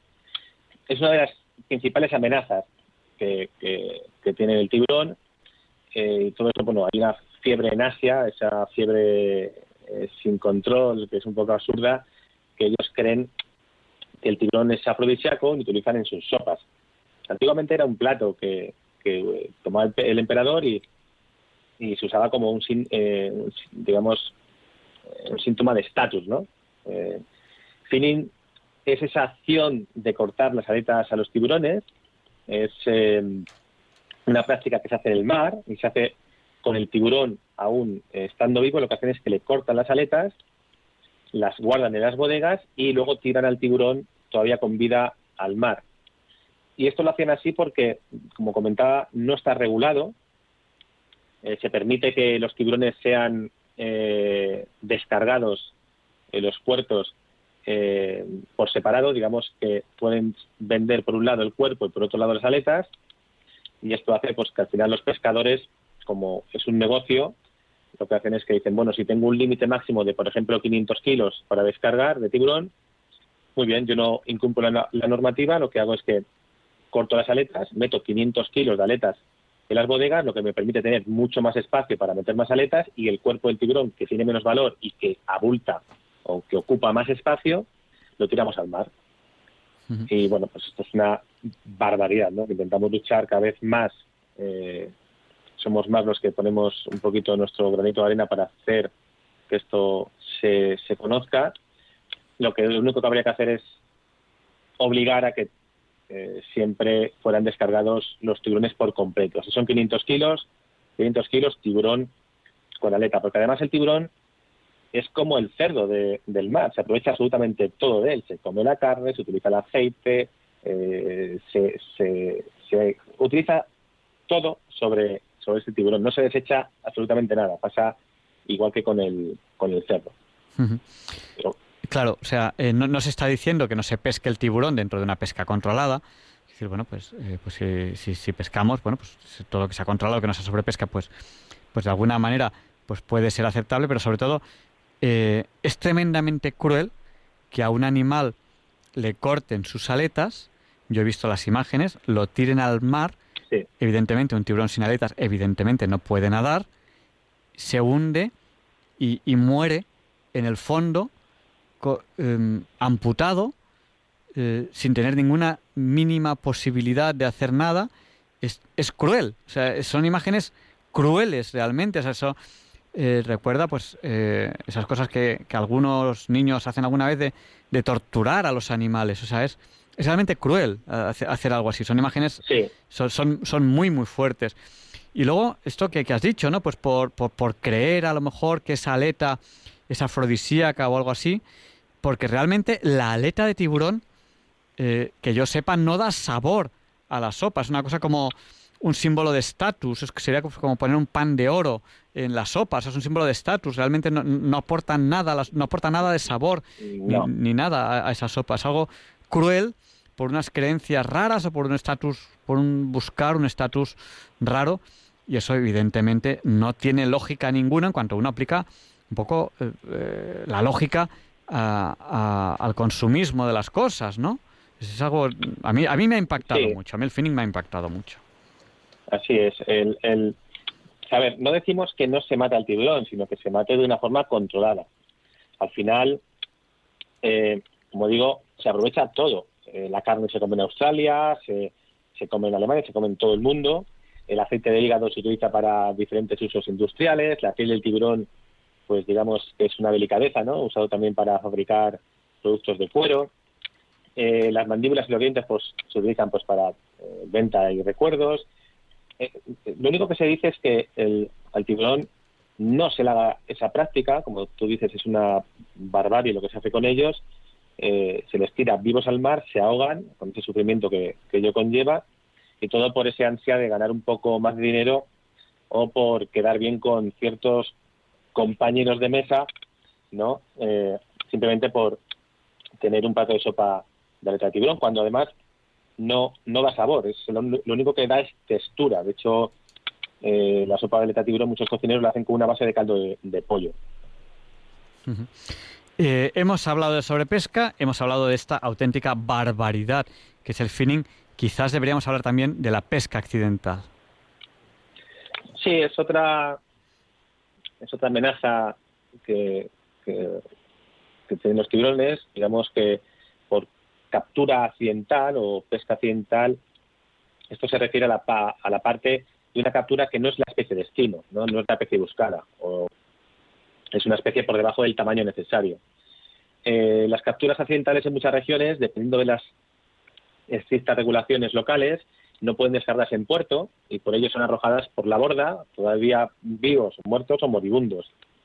Eh, puede que vayan a pescar atún eh, se encuentran con que dentro de esas redes también hay tiburones. Eh, para ellos el tiburón mm, no tiene valor porque no lo pueden descargar o tiene menos valor que el atún y lo, y lo tiran al, al mar. ¿no? Entonces, este tipo de pesca accidental eh, por una pesca mal dirigida también es una seria amenaza.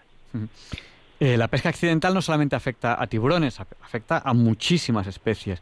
Em, especies que nos suenen.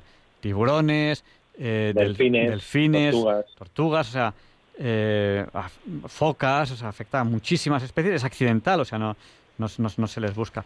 Eh, yo, yo, creo que desde diálogos con la ciencia que buscamos la verdad y de alguna manera eh, la verdad, el camino, la vida, el bien mismo, ¿no?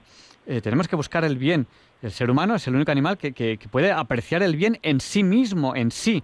Incluso cuando tiene desventajas, el ser humano es el animal que cuando tiene desventajas puede escoger el bien porque tiene el concepto de, del bien y del mal. Pues yo creo que desde Diálogos con la Ciencia tenemos que promover, eh, yo creo que claramente, la prohibición del comercio internacional de aleta de tiburón. Es algo que, evidentemente hay que promover sobre todo aletas sin cuerpo, o sea, es que no tiene lógica ninguna y sabemos, sabemos que eh, el comercio de aletas sin cuerpo es una barbaridad para, para el animal, ¿no? Eh, luego, pues, que no decimos que haya que prohibir la pesca de tiburón, pero hay que gestionar la pesca de, las especies que están en peligro, entre ellas el tiburón. Eh, Así es. Y luego, mm, yo creo que algo que tiene muchísima lógica, que son las áreas de protección. Cuéntanos un poco cómo son las áreas de protección que en principio parece lógico que haya que promoverlas. Cuéntanos un poco. Sí, a ver. Em, es muy difícil controlar el furtivismo, porque al final lo que pasa con esto del feeling es que hay mucho furtivismo. El mar es muy grande, muchas aguas internacionales que no son de nadie y es muy difícil controlar todo el mar, ¿no? Eh, las áreas marinas protegidas, que pueden ser, bueno, son las MEPAS, ¿no? Que llamamos, o pueden ser santuarios de tiburones, eh, eh, parques nacionales protegidos. Estas áreas marinas protegidas, como puede haber, por ejemplo, pues en Maldivas, Palau, lugares como Sudáfrica, este arrecife que os comentaba al inicio de la entrevista, al igual Soul, es un, es un área marina protegida. Esto lo que hace es que bueno, el, gobierno de este país invierte mucho dinero en que no se toquen esos tiburones porque saben el valor que tienen y bueno, pues dentro de ese área eh, esos tiburones están protegidos. Eh, no solamente los tiburones, sino todas las especies que se encuentran tanto dentro como en zonas perimetrales de este tipo de áreas. Lo que pasa es que los furtivos saben que ciertos tiburones tienen ciertos, eh, digamos, ciertas pautas migratorias en ciertos momentos del año entonces, cuando esos tiburones salen en, su movimiento migratorio de esas áreas marinas protegidas, y eh, llegan a aguas internacionales, ahí es donde suelen ser eh, cazados y donde corren peligro de que les quiten las, las aletas, ¿no? Eh, apenas hay un 1% en todo el mundo de, áreas marinas protegidas. Es muy, muy, muy poco. intentamos que cada vez haya más, pero es, es realmente difícil porque requiere una buena gestión y para eso se requiere bastante, bastante dinero. Eh, yo soy un aficionado al submarinismo. Eh, creo que aporta mucho el submarinismo en cuanto a que el fondo de los mares es relativamente desconocido y es muy sorprendente, ¿no? Eh, realmente uno, uno viaja a, otro mundo cuando, cuando hace submarinismo y se va, se va debajo del agua. Hay cosas que son mm, tremendamente interesantes. Y, bueno, pues eh, alrededor del mundo submarinismo pues hay muchas actividades. Una de ellas es el, turismo de, buceo. Y dentro del turismo de buceo, pues hay muchas posibilidades, ¿no? Hay gente que le, busca, le gusta ver en barcos hundidos, hay gente que le gusta ver eh, animales grandes, pues como los tiburones, las ballenas.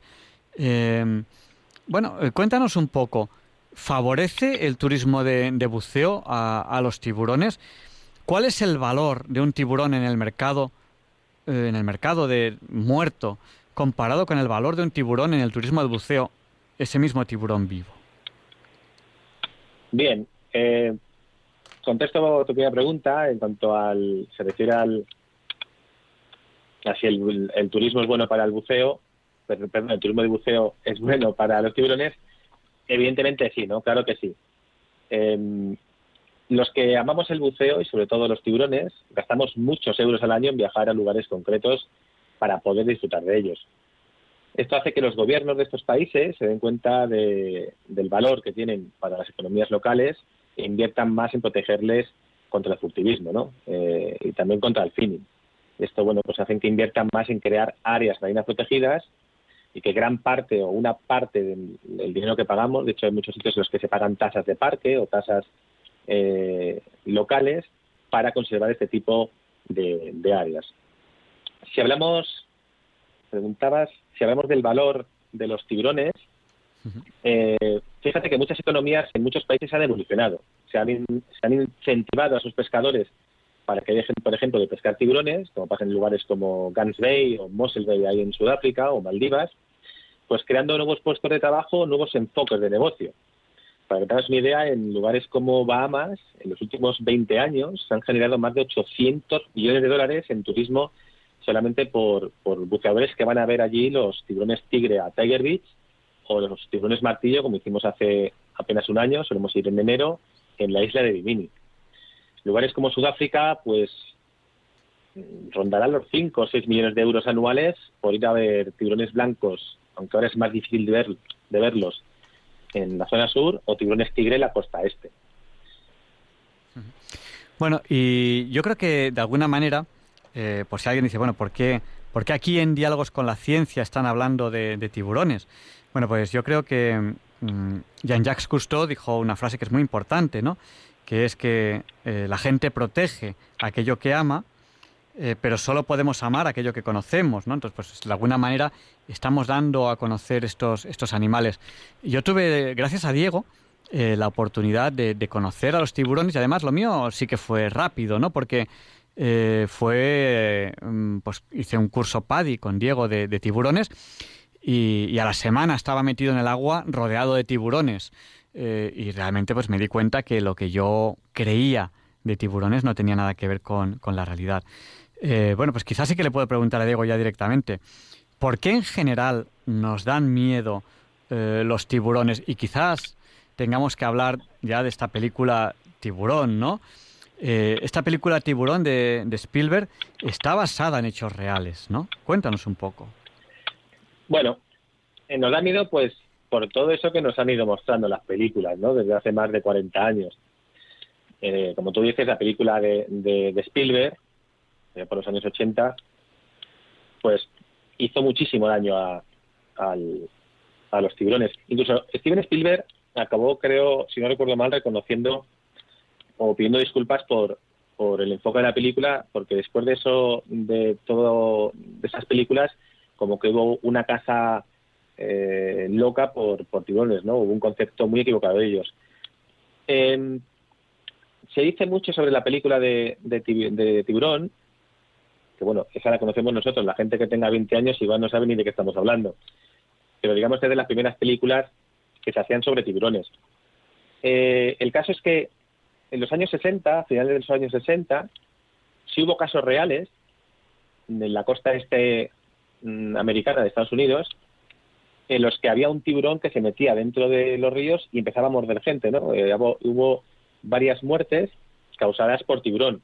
Es cierto que la película de Spielberg se basa en un tiburón blanco y seguramente el tiburón que hizo estos ataques en estos ríos sería el tiburón toro, que es uno de los pocos capaces eh, de poder vivir en aguas con menos salinidad, como son las aguas de los ríos. Eh, también es cierto que Spielberg viajó hasta Australia, a Islas Neptuno, donde se encuentran a día de hoy las hembras del tiburón blanco más grandes y un poco con más actividad del planeta, para eh, bueno coger información con una de las familias que hacen ese tipo de, de actividades con jaula, con tiburones blancos, eh, allí en Australia. Mm, hay gente que dice que no está basada en hechos reales, pero eh, creemos que sí, ¿no? que se basa un poquito en, todo esto. Todo esto que pasó en Estados Unidos en la costa este y luego, bueno, pues él mismo recogió información de, de inversiones reales, ¿no? En este caso de Australia. Pues yo creo que, bueno, hemos, hemos, entretenido mucho tiempo, es, una hora un poco, un poco intempestiva ya para, para tenerte aquí en directo, pero vamos a abrir el micrófono a los oyentes. Cojan papel, cojan bolígrafo, cojan lápiz, porque si quieren participar en directo en el programa, ahora es el momento de hacerlo. Nuestro número de teléfono es el 91 005 9419. Si quieren llamarnos, hacernos cualquier comentario que consideren oportuno, es el 91 005 94 19. ¿Qué piensan ustedes sobre los tiburones? ¿Es algo que realmente cuando ustedes se bañan les da un poco de respeto pensar que pueda haber un tiburón? Lo que les hemos comentado de alguna manera les ha tranquilizado un poco. Eh, quisieran ver eh, alguna imagen, porque no tienen más que eh, buscar en internet nadando con tiburones y verán muchas imágenes. Hay miles de personas todos los días que nadan con tiburones. Y como bien nos ha dicho Diego, pues que pueda haber cinco o seis eh, ataques de tiburón, de, bueno, pues que de, mm, pues cuando las prácticas nos hacen bien, pues evidentemente pues hay, hay accidentes. Hay que tener en cuenta que el tiburón es un animal. Y si se le molesta, pues igual que si se molesta una vaca, pues al final pues puede producir la muerte de, de la persona que, que, le, que le está molestando. Pues todo esto nos lo pueden comentar. El número de teléfono, se lo repito, es el 91 005 94 19. Creo que es un tema que realmente es apasionante e interesante. Hoy no hemos hablado, pero queremos hablar de ello otros días, que son otros animales grandes del mar que, que también hay que cuidar, que también tienen sus, sus, posibilidades de problemas de extinción, como son las mantas, y que también eh, tienen estos mismos problemas. Vamos a dar paso a la primera llamada que está entrando ahora ya en directo. Buenas noches, ¿con quién hablamos? Juan José. Buenas noches, Juan José, díganos, el micrófono es suyo. Sí, mira, solamente quería hacer un, sobre, ya que estoy hablando Juan, Juan José, cuando llaméis tenéis que apagar la radio, porque si no se oye ah, mucho eco. sobre tiburones humanos o lobos humanos, no. Dicen que el, que el hombre es un lobo para el hombre, no. Somos la peor especie. Sobre ese tema. Variables del terror. Cambio climático aniquilación de todas las especies versus guerra biológica química, depredadores de su propia especie, un planeta sin energía fósil,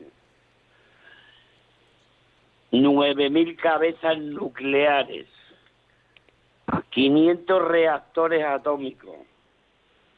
Es un aviso del más allá, del Tribunal Penal Internacional que está en La Haya, Ámsterdam, Holanda.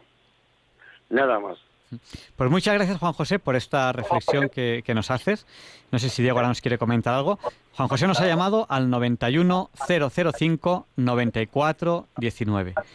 Gracias, Juan José. Un abrazo. Buenas noches. Diego, ¿qué le podemos decir a Juan José?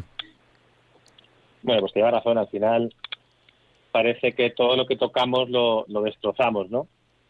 Entonces, mm, estamos tocando un tema que es los tiburones, ¿no? Que es nuestra pasión, como tú decías, antes mencionabas esa frase de Gusto, e intentando dar a conocer, pues, eh, algo que nos apasiona y por lo cual queremos eh, luchar, ¿no? Y proteger pero también hay muchos otros temas, como él mencionaba el cambio climático, el tema del plástico en los mares, que podría ser también tema de debate quizá en otra charla. Está claro que al final el ser humano pues es eh, bastante destructivo y lo que tenemos que intentar es un poco entre todos eh, cuidar el planeta, que al final, el, al final nuestro planeta es nuestra casa. E, eso también estamos intentando en este programa de hoy, abrir un poco los ojos a, a, todo el mundo. Vamos a dar Paco, digo, vamos a dar Paco, no, vamos a dar paso a Paco, que nos ha llamado al 91 005 94 19. Adelante, Paco, el micrófono es tuyo. Muy buenas noches. Por, para felicitaros el programa que eh, estáis haciendo y, y también por que me gusta mucho el programa, como han opinado los demás. Pues eh, muchas y Mira, y también, mira, mira un momentillo. Y, paso también al padre Luis Fernando de Prada, que me ha encantado la hora santa que ha hecho, la humilía. Y también a un camionero que va conduciendo, que también lo ha escuchado. Pues muchas gracias. de Alvarea. Bueno. Un abrazo muy fuerte. Igualmente, adiós. Adiós, gracias. Gracias por llamarnos al 91 005 9419. Luego le damos paso también a, nuestro entrevistado que es Diego, pero nos ha llamado otra persona que curiosamente también se llama Diego. A ver, Diego, que nos has llamado. Buenas noches. Hola, buenas noches. Dinos, el micrófono es tuyo. Pues eh, eh, me ha gustado muchísimo el programa y sobre todo el impacto de la película del tiburón que escuchando a este señor especialista me ha dejado naturalmente pues eh, con una ah, información espectacular porque se pensó que eran los tiburones unos enemigos terribles de la raza humana y en realidad pues como expresa este señor que solamente hay unas pequeñas especies que hacen daño. Todas las demás no hay que tenerles miedo porque si no se les ataca o nos eh, no van a responder agresivamente Así que enhorabuena por el programa porque ha sido espectacular y me, y me alegro porque soy una de las personas. La otra de las aletas y tirando los animales para que se ahoguen, esto sí que realmente es para eh, eh, em, despertar la conciencia del mundo entero para que nos opongamos a que se hagan estas eh, barbaries con los animales. Mm. Muchas gracias, señores. Muchas gracias, Diego. Y yo creo que ahí tenemos todos que poner nuestro, nuestro granito de arena. El finning se tiene que terminar. Es una crueldad que no es digna del ser humano. O sea, el ser humano pierde su dignidad si hace esto. Ahí tenemos claramente que, luchar contra, contra ello. Muchísimas gracias, Diego. Bueno, pues Diego, nuestro entrevistado, eh, no sé si quieres responder algo a estos oyentes que nos han llamado al 91 005 94 19, que todavía tenemos el teléfono abierto si alguien más quiere participar. Bueno, muchas gracias por escucharnos ya también a estas horas, ¿no? Eh, es un poco tarde. Que me alegra que este ratito tan agradable de conversación, pues a la gente le haya gustado y que hayan podido conocer un poquito más sobre estos lindos animalitos y nada, que es un placer estar aquí. Y lo de lindos animalitos eh, es real, o sea, nadar con tiburones, que yo he podido hacerlo, es una experiencia absolutamente eh, impresionante bueno, además de que tenemos la ventaja de que los tiburones suelen estar en lugares bonitos, ¿no? Entonces, bueno, pues uno está rodeado de una naturaleza impresionante, en un lugar precioso, en un paraíso, y se les ve con esa, con esa armonía, con esa tranquilidad, son animales tranquilos, pacíficos, Dice, es que se comen a otros peces. Hombre, claro, la, vida salvaje es así. Eh, el tiburón está arriba en la, en la pirámide alimenticia y come a los carnívoros, que a su vez comen a los herbívoros, que a su vez comen a las plantas. Eh, es que es así. Y, y, son animales que, entre comillas, van a lo suyo. Es una, forma de, es una forma de hablar que creo que nos entendemos todos. Y esas especies que se consideran peligrosas, pues actuando con prudencia, pues no lo son. Hombre, eh, pues evidentemente cuando uno va a una zona donde hay tiburones blancos en cantidad, pues es que ni siquiera se plantea el, decir eh, voy a ver eh, si lo hago bien o lo hago mal, sino bueno, pues uno ya se mete dentro de una jaula y así se, se cuida. Aún así, hay gente más experta que sale de la jaula, pero bueno, eso a lo mejor no todo el mundo lo puede hacer, ¿no? Eso ya es algo que hay que ser muy experto para estar con un tiburón blanco y no estar protegido dentro de una jaula, pero aún así... Bueno, cuéntanos, cuéntanos. Sí, el tema es que está prohibido. O sea, no, no permiten bucear eh, con tiburón blanco sin jaula. En lugares como Guadalupe, en lugares como Ganseira, zona sur de Sudáfrica, en Ciudad del Cabo, lugares como Islas Neptuno, en, en Australia, todo tiene que ser con jaula. Eh, ese tipo de expediciones que se van a propósito a ver al blanco. Otra cosa diferente es como nos pasa a veces, muy poquitas veces, eh, en Comas, en la costa este de Sudáfrica, que estamos buceando para ver tiburón tigre en estos meses o tiburón punta negro oceánico, cualquier otro tiburón que pueda haber depende, dependiendo de la temporada, y aparece un tiburón blanco, porque dices que el tiburón blanco sube eh, la costa arriba si el tiburón aparece y tú estás en el agua, sí está permitido. No hay ninguna multa, no está prohibido. Evidentemente tú estás en el agua y no te puedes ir. Y de hecho, cuando el tiburón blanco viene y tú estás buceando, tenemos vídeos, además, eh, que el tiburón se acerca, te mira y, pasa olímpicamente de ti. El, realmente el peligro que hay aquí con estos animales, con el tiburón blanco tenemos que saber que es un tiburón que caza desde, desde abajo hacia arriba y que normalmente lo suele hacer fijándose en la silueta, ¿no?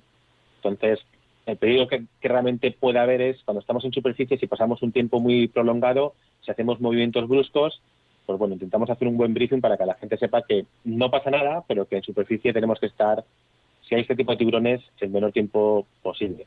Pero tampoco incluso el tiburón blanco se ve dar problema. El problema es que está prohibido hacerlo sin jaula cuando se hace de una forma intencional. Un dato, un dato interesante. Pues muchísimas gracias, Diego. Eh, bueno, te he presentado como Diego Sánchez. Eres, como instructor de PADI, eh, eres eh, Course Director Platinum, cosa que es una de las, uno de los, bueno, es el, mayor, lo mayor que se puede alcanzar como instructor PADI. Eres representante de Blue Oceans en Sudáfrica. Eres CEO de DS Divers, que nos has contado que es una agencia de viajes que tienes, que, que, gestionas tú mismo. Y bueno, sé que haces viajes interesantísimos porque he podido probar alguno de ellos.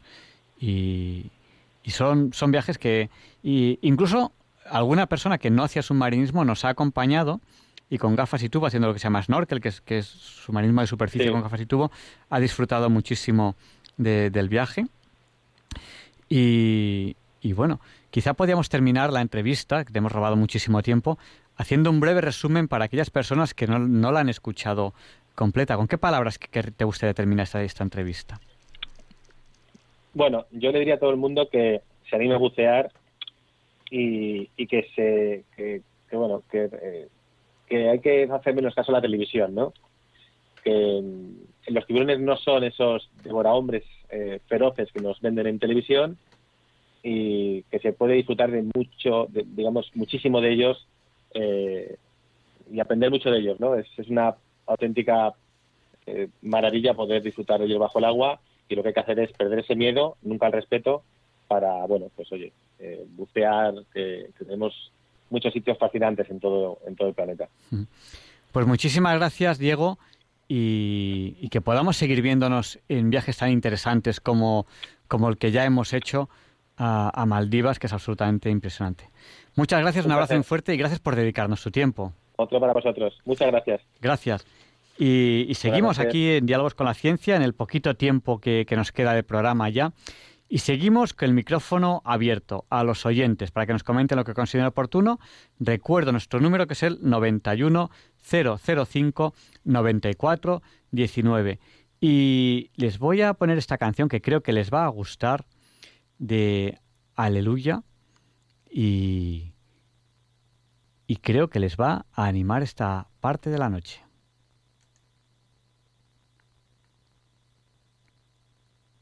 I've heard there was a secret chord that David played and it pleased the Lord. But you don't really care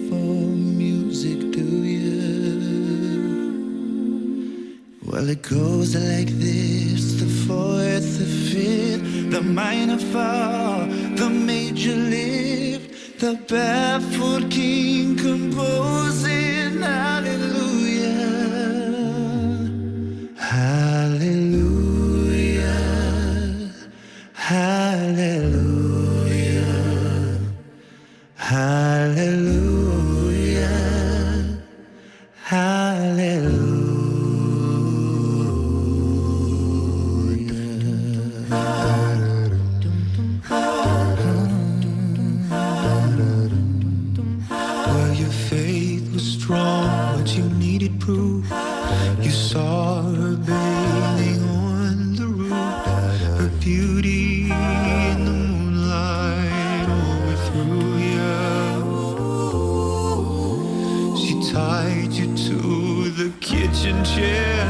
She broke your throat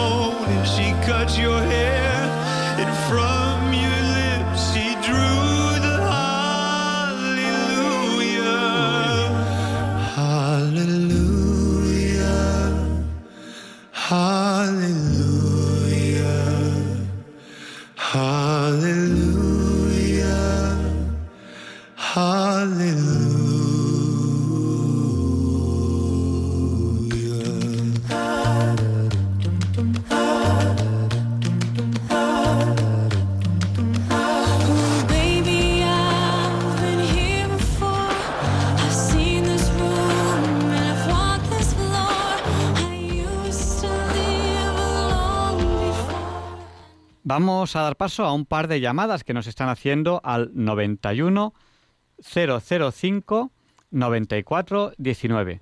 Damos paso primero a Bienvenido, que nos llama desde Madrid. Buenas noches, bienvenido. Bueno, buenas noches, Javier Ángel. Pues eh, mírate, voy a comentarte brevemente cuando, bueno, aparte me, ha gustado bastante la entrevista, ¿no? Y bueno, solamente complementar un poco en el sentido de que Steven Spielberg, claro, eh, como, como luego haría con Indiana Jones, lo que hace es recoger una tradición anterior, porque los tiburones ya eran vistos en la ficción como, claro, como los grandes monstruos del océano, igual que pasaba con las ballenas, y luego las pobres ballenas, pues ya sabes, ¿no? Hay, hay ballenas célebres de ficción como Moby Dick, que se las ve un poco como el, como el malo también, y quiero decir que la cosa arranca al menos de la literatura del siglo XIX, la literatura de exploración, de aventuras, y Steven Spielberg lo que hace pues es ya para el cine recoger un poco todo eso y actualizarlo en este caso ya era los años 60 finales, ¿no? O sea, que ya se nos va- se nos queda antiguo, pero en esos momentos era era el último grito, ¿no?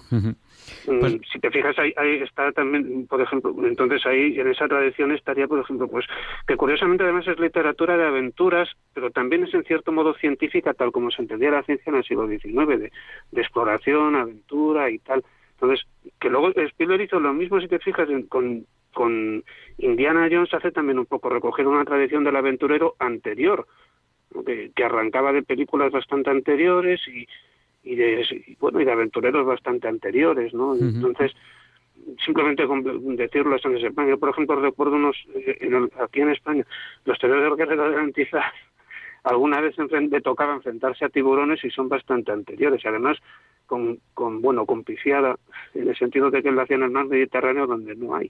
Tenía que haberlo hecho en el Atlántico. Bueno, al- al- alguno hay, pero, pero poquitos. Sí, ya. Va- Vamos a dar paso bienvenido a la siguiente llamada, si te parece bien. Venga, pues nada, un abrazo. Muchísimas gracias por llamar. Vamos a dar paso a Inmaculada. Buena, eh, porque hemos perdido otra llamada que tenemos de ascensión y la hemos perdido. Inmaculada, cuéntanos, buenas noches. Bueno, buenas noches. Mm, Darles la enhorabuena por el programa, que siempre, aunque ya no tenemos que tener mucho miedo a los tiburones, pero yo no me, me gustaría encontrarme así de frente con ninguno. Bueno, mire, le voy a, es que le voy a contar una cosa que lo oí la otra noche y me, me impactó. No tiene nada que ver con el programa, si me lo permite, ¿sí? Sí, Mire, sí, es- sí, si es breve, sí, porque luego damos paso a otra llamada. Díganos. Sí, sí, es, muy cortito. Mire, esto es cierto, esto es verídico. Uno que un- uno que era ateo le preguntó, le dijo a un cofrade de una pro- de una de una cofradía de una procesión de Granada, de una, de una hermandad. Le preguntó uno que era ateo, ya le digo, le preguntó a, a otro, al cofrade, le dice, oye, ¿dónde está Dios, tu Dios ahora? Y el cofrade le contestó, en una habitación de un sanatorio donde está muriéndose una sobrina mía de cáncer. Y yo a ese señor le digo, olé por saber contestar, por tener esa fe. Se llama Andrés y no le conozco, pero ya lo considero mi amigo. Ya yo también soy católica, muy católica y, y, y- y practicante. Gracias. Muchas gracias, Inmaculada. Vamos a dar paso a Begoña, que nos ha llamado al 91 005 94 19. Tenemos ya que dar paso muy poquitas llamadas. Buenas noches, Begoña. Díganos, el micrófono es suyo. Buenas noches. Muchísimas gracias por los programas tan buenos que hace Diálogos con la Ciencia. Que yo quería decirle que en, en lo que somos las amas de casa mm, tenemos poco poco poder mm, para influir en esta. Uy, no se crea, no se crea. Pues yo lo que quería es saber, yo lo que sé es que cuando vamos a la pescadería no le llaman tiburón, le llaman pez de limón, le llaman pez bobo eh, y otros nombres. Y esos dos nombres yo sé que se refieren a tiburón, lo he averiguado más tarde. Pero a ver si se pudiera conseguir o qué podemos hacer para que para que al comprarlo se entere la gente de que está comprando tiburón y de que está haciendo ese daño que se hace y en, en una eh, como no lo, no lo prohíben si está en peligro de extinción debería estar prohibido el- el cazarlo y venderlo Pues eh, muy- pues- muchas gracias, Begoña. Pues es verdad, eh, necesitaríamos casi que nos hiciesen un cursillo, ¿no? Porque las cosas no las venden sin contarnos muy bien qué es. Pues- Exacto. Pues muchísimas gracias. Pues to- to- todos podemos poner nuestro granito de arena, ¿no? Porque como decía un amigo mío, dice, un grano no hace granero, pero ayuda al compañero. O sea que todos podemos Sí. poner ahí donde estemos. Sí, por eso he llamado, para a ver si que la gente sepa que lo que llaman pez de limón y pez bobo es, es tiburón. Pues muchas muchas gracias, un abrazo muy fuerte. Un abrazo. Buenas Adiós, noches. Buenas noches. Y ahora sí que tenemos que terminar ya este programa de Diálogos con la Ciencia del 5 de marzo de 2021. Es un programa que yo les había anunciado sobre tiburones y es un programa que me hacía mucha ilusión porque eh, mi visión de ellos también, también ha cambiado. Y, fue un viaje inolvidable este en el que pude disfrutar de, de su- la, compañía de, de los tiburones. Y, y, bueno, vamos a dar paso a una última llamada que nos llama desde, desde Madrid ahora mismo y, y terminamos ya el programa de hoy. Eh, buenas noches, ¿con quién hablamos? Eh, se me llama Ascensión, el que he llamado antes. Asunción, tiene que apagar la radio o si no, no le escuchamos. ¿Y apago la radio entonces? Apague la radio y sea muy, muy, muy, muy breve. Sí, sí, voy a ser breve, sí. Díganos. Voy a apagar la, la radio, bueno, ya lo he apagado. Díganos. Bueno, pues enhorabuena por el programa y que, que me gusta oírlo, que Dios os bendiga, que sois muy que sois muy católicos, da gusto oíros.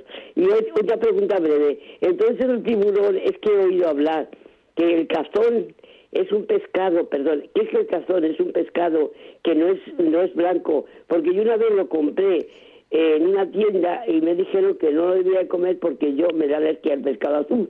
Y era, no sé si el señor sabrá si el cazón es pescado azul o es pescado blanco. El cazón es tiburón. Es, ah, es tiburón. Es un Pero tiburón. pero le pregunta a usted, ¿es pescado azul o pescado blanco? Pues no lo sé, pero es tiburón y yo que usted no lo comería. No, escucha, que no lo puedo comer. Pues Además, estamos animando, estamos animando a que no se coma tiburón.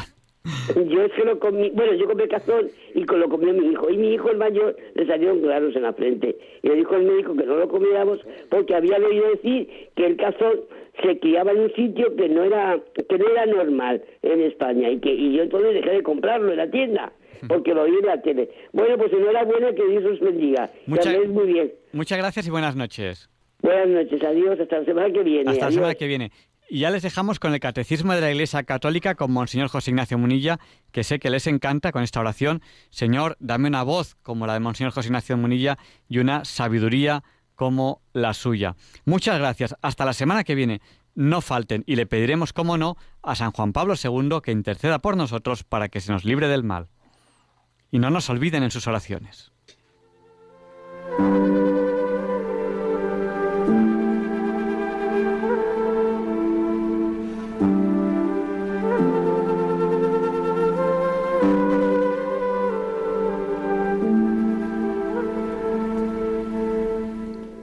Y así concluye en Radio María el programa Diálogos con la Ciencia.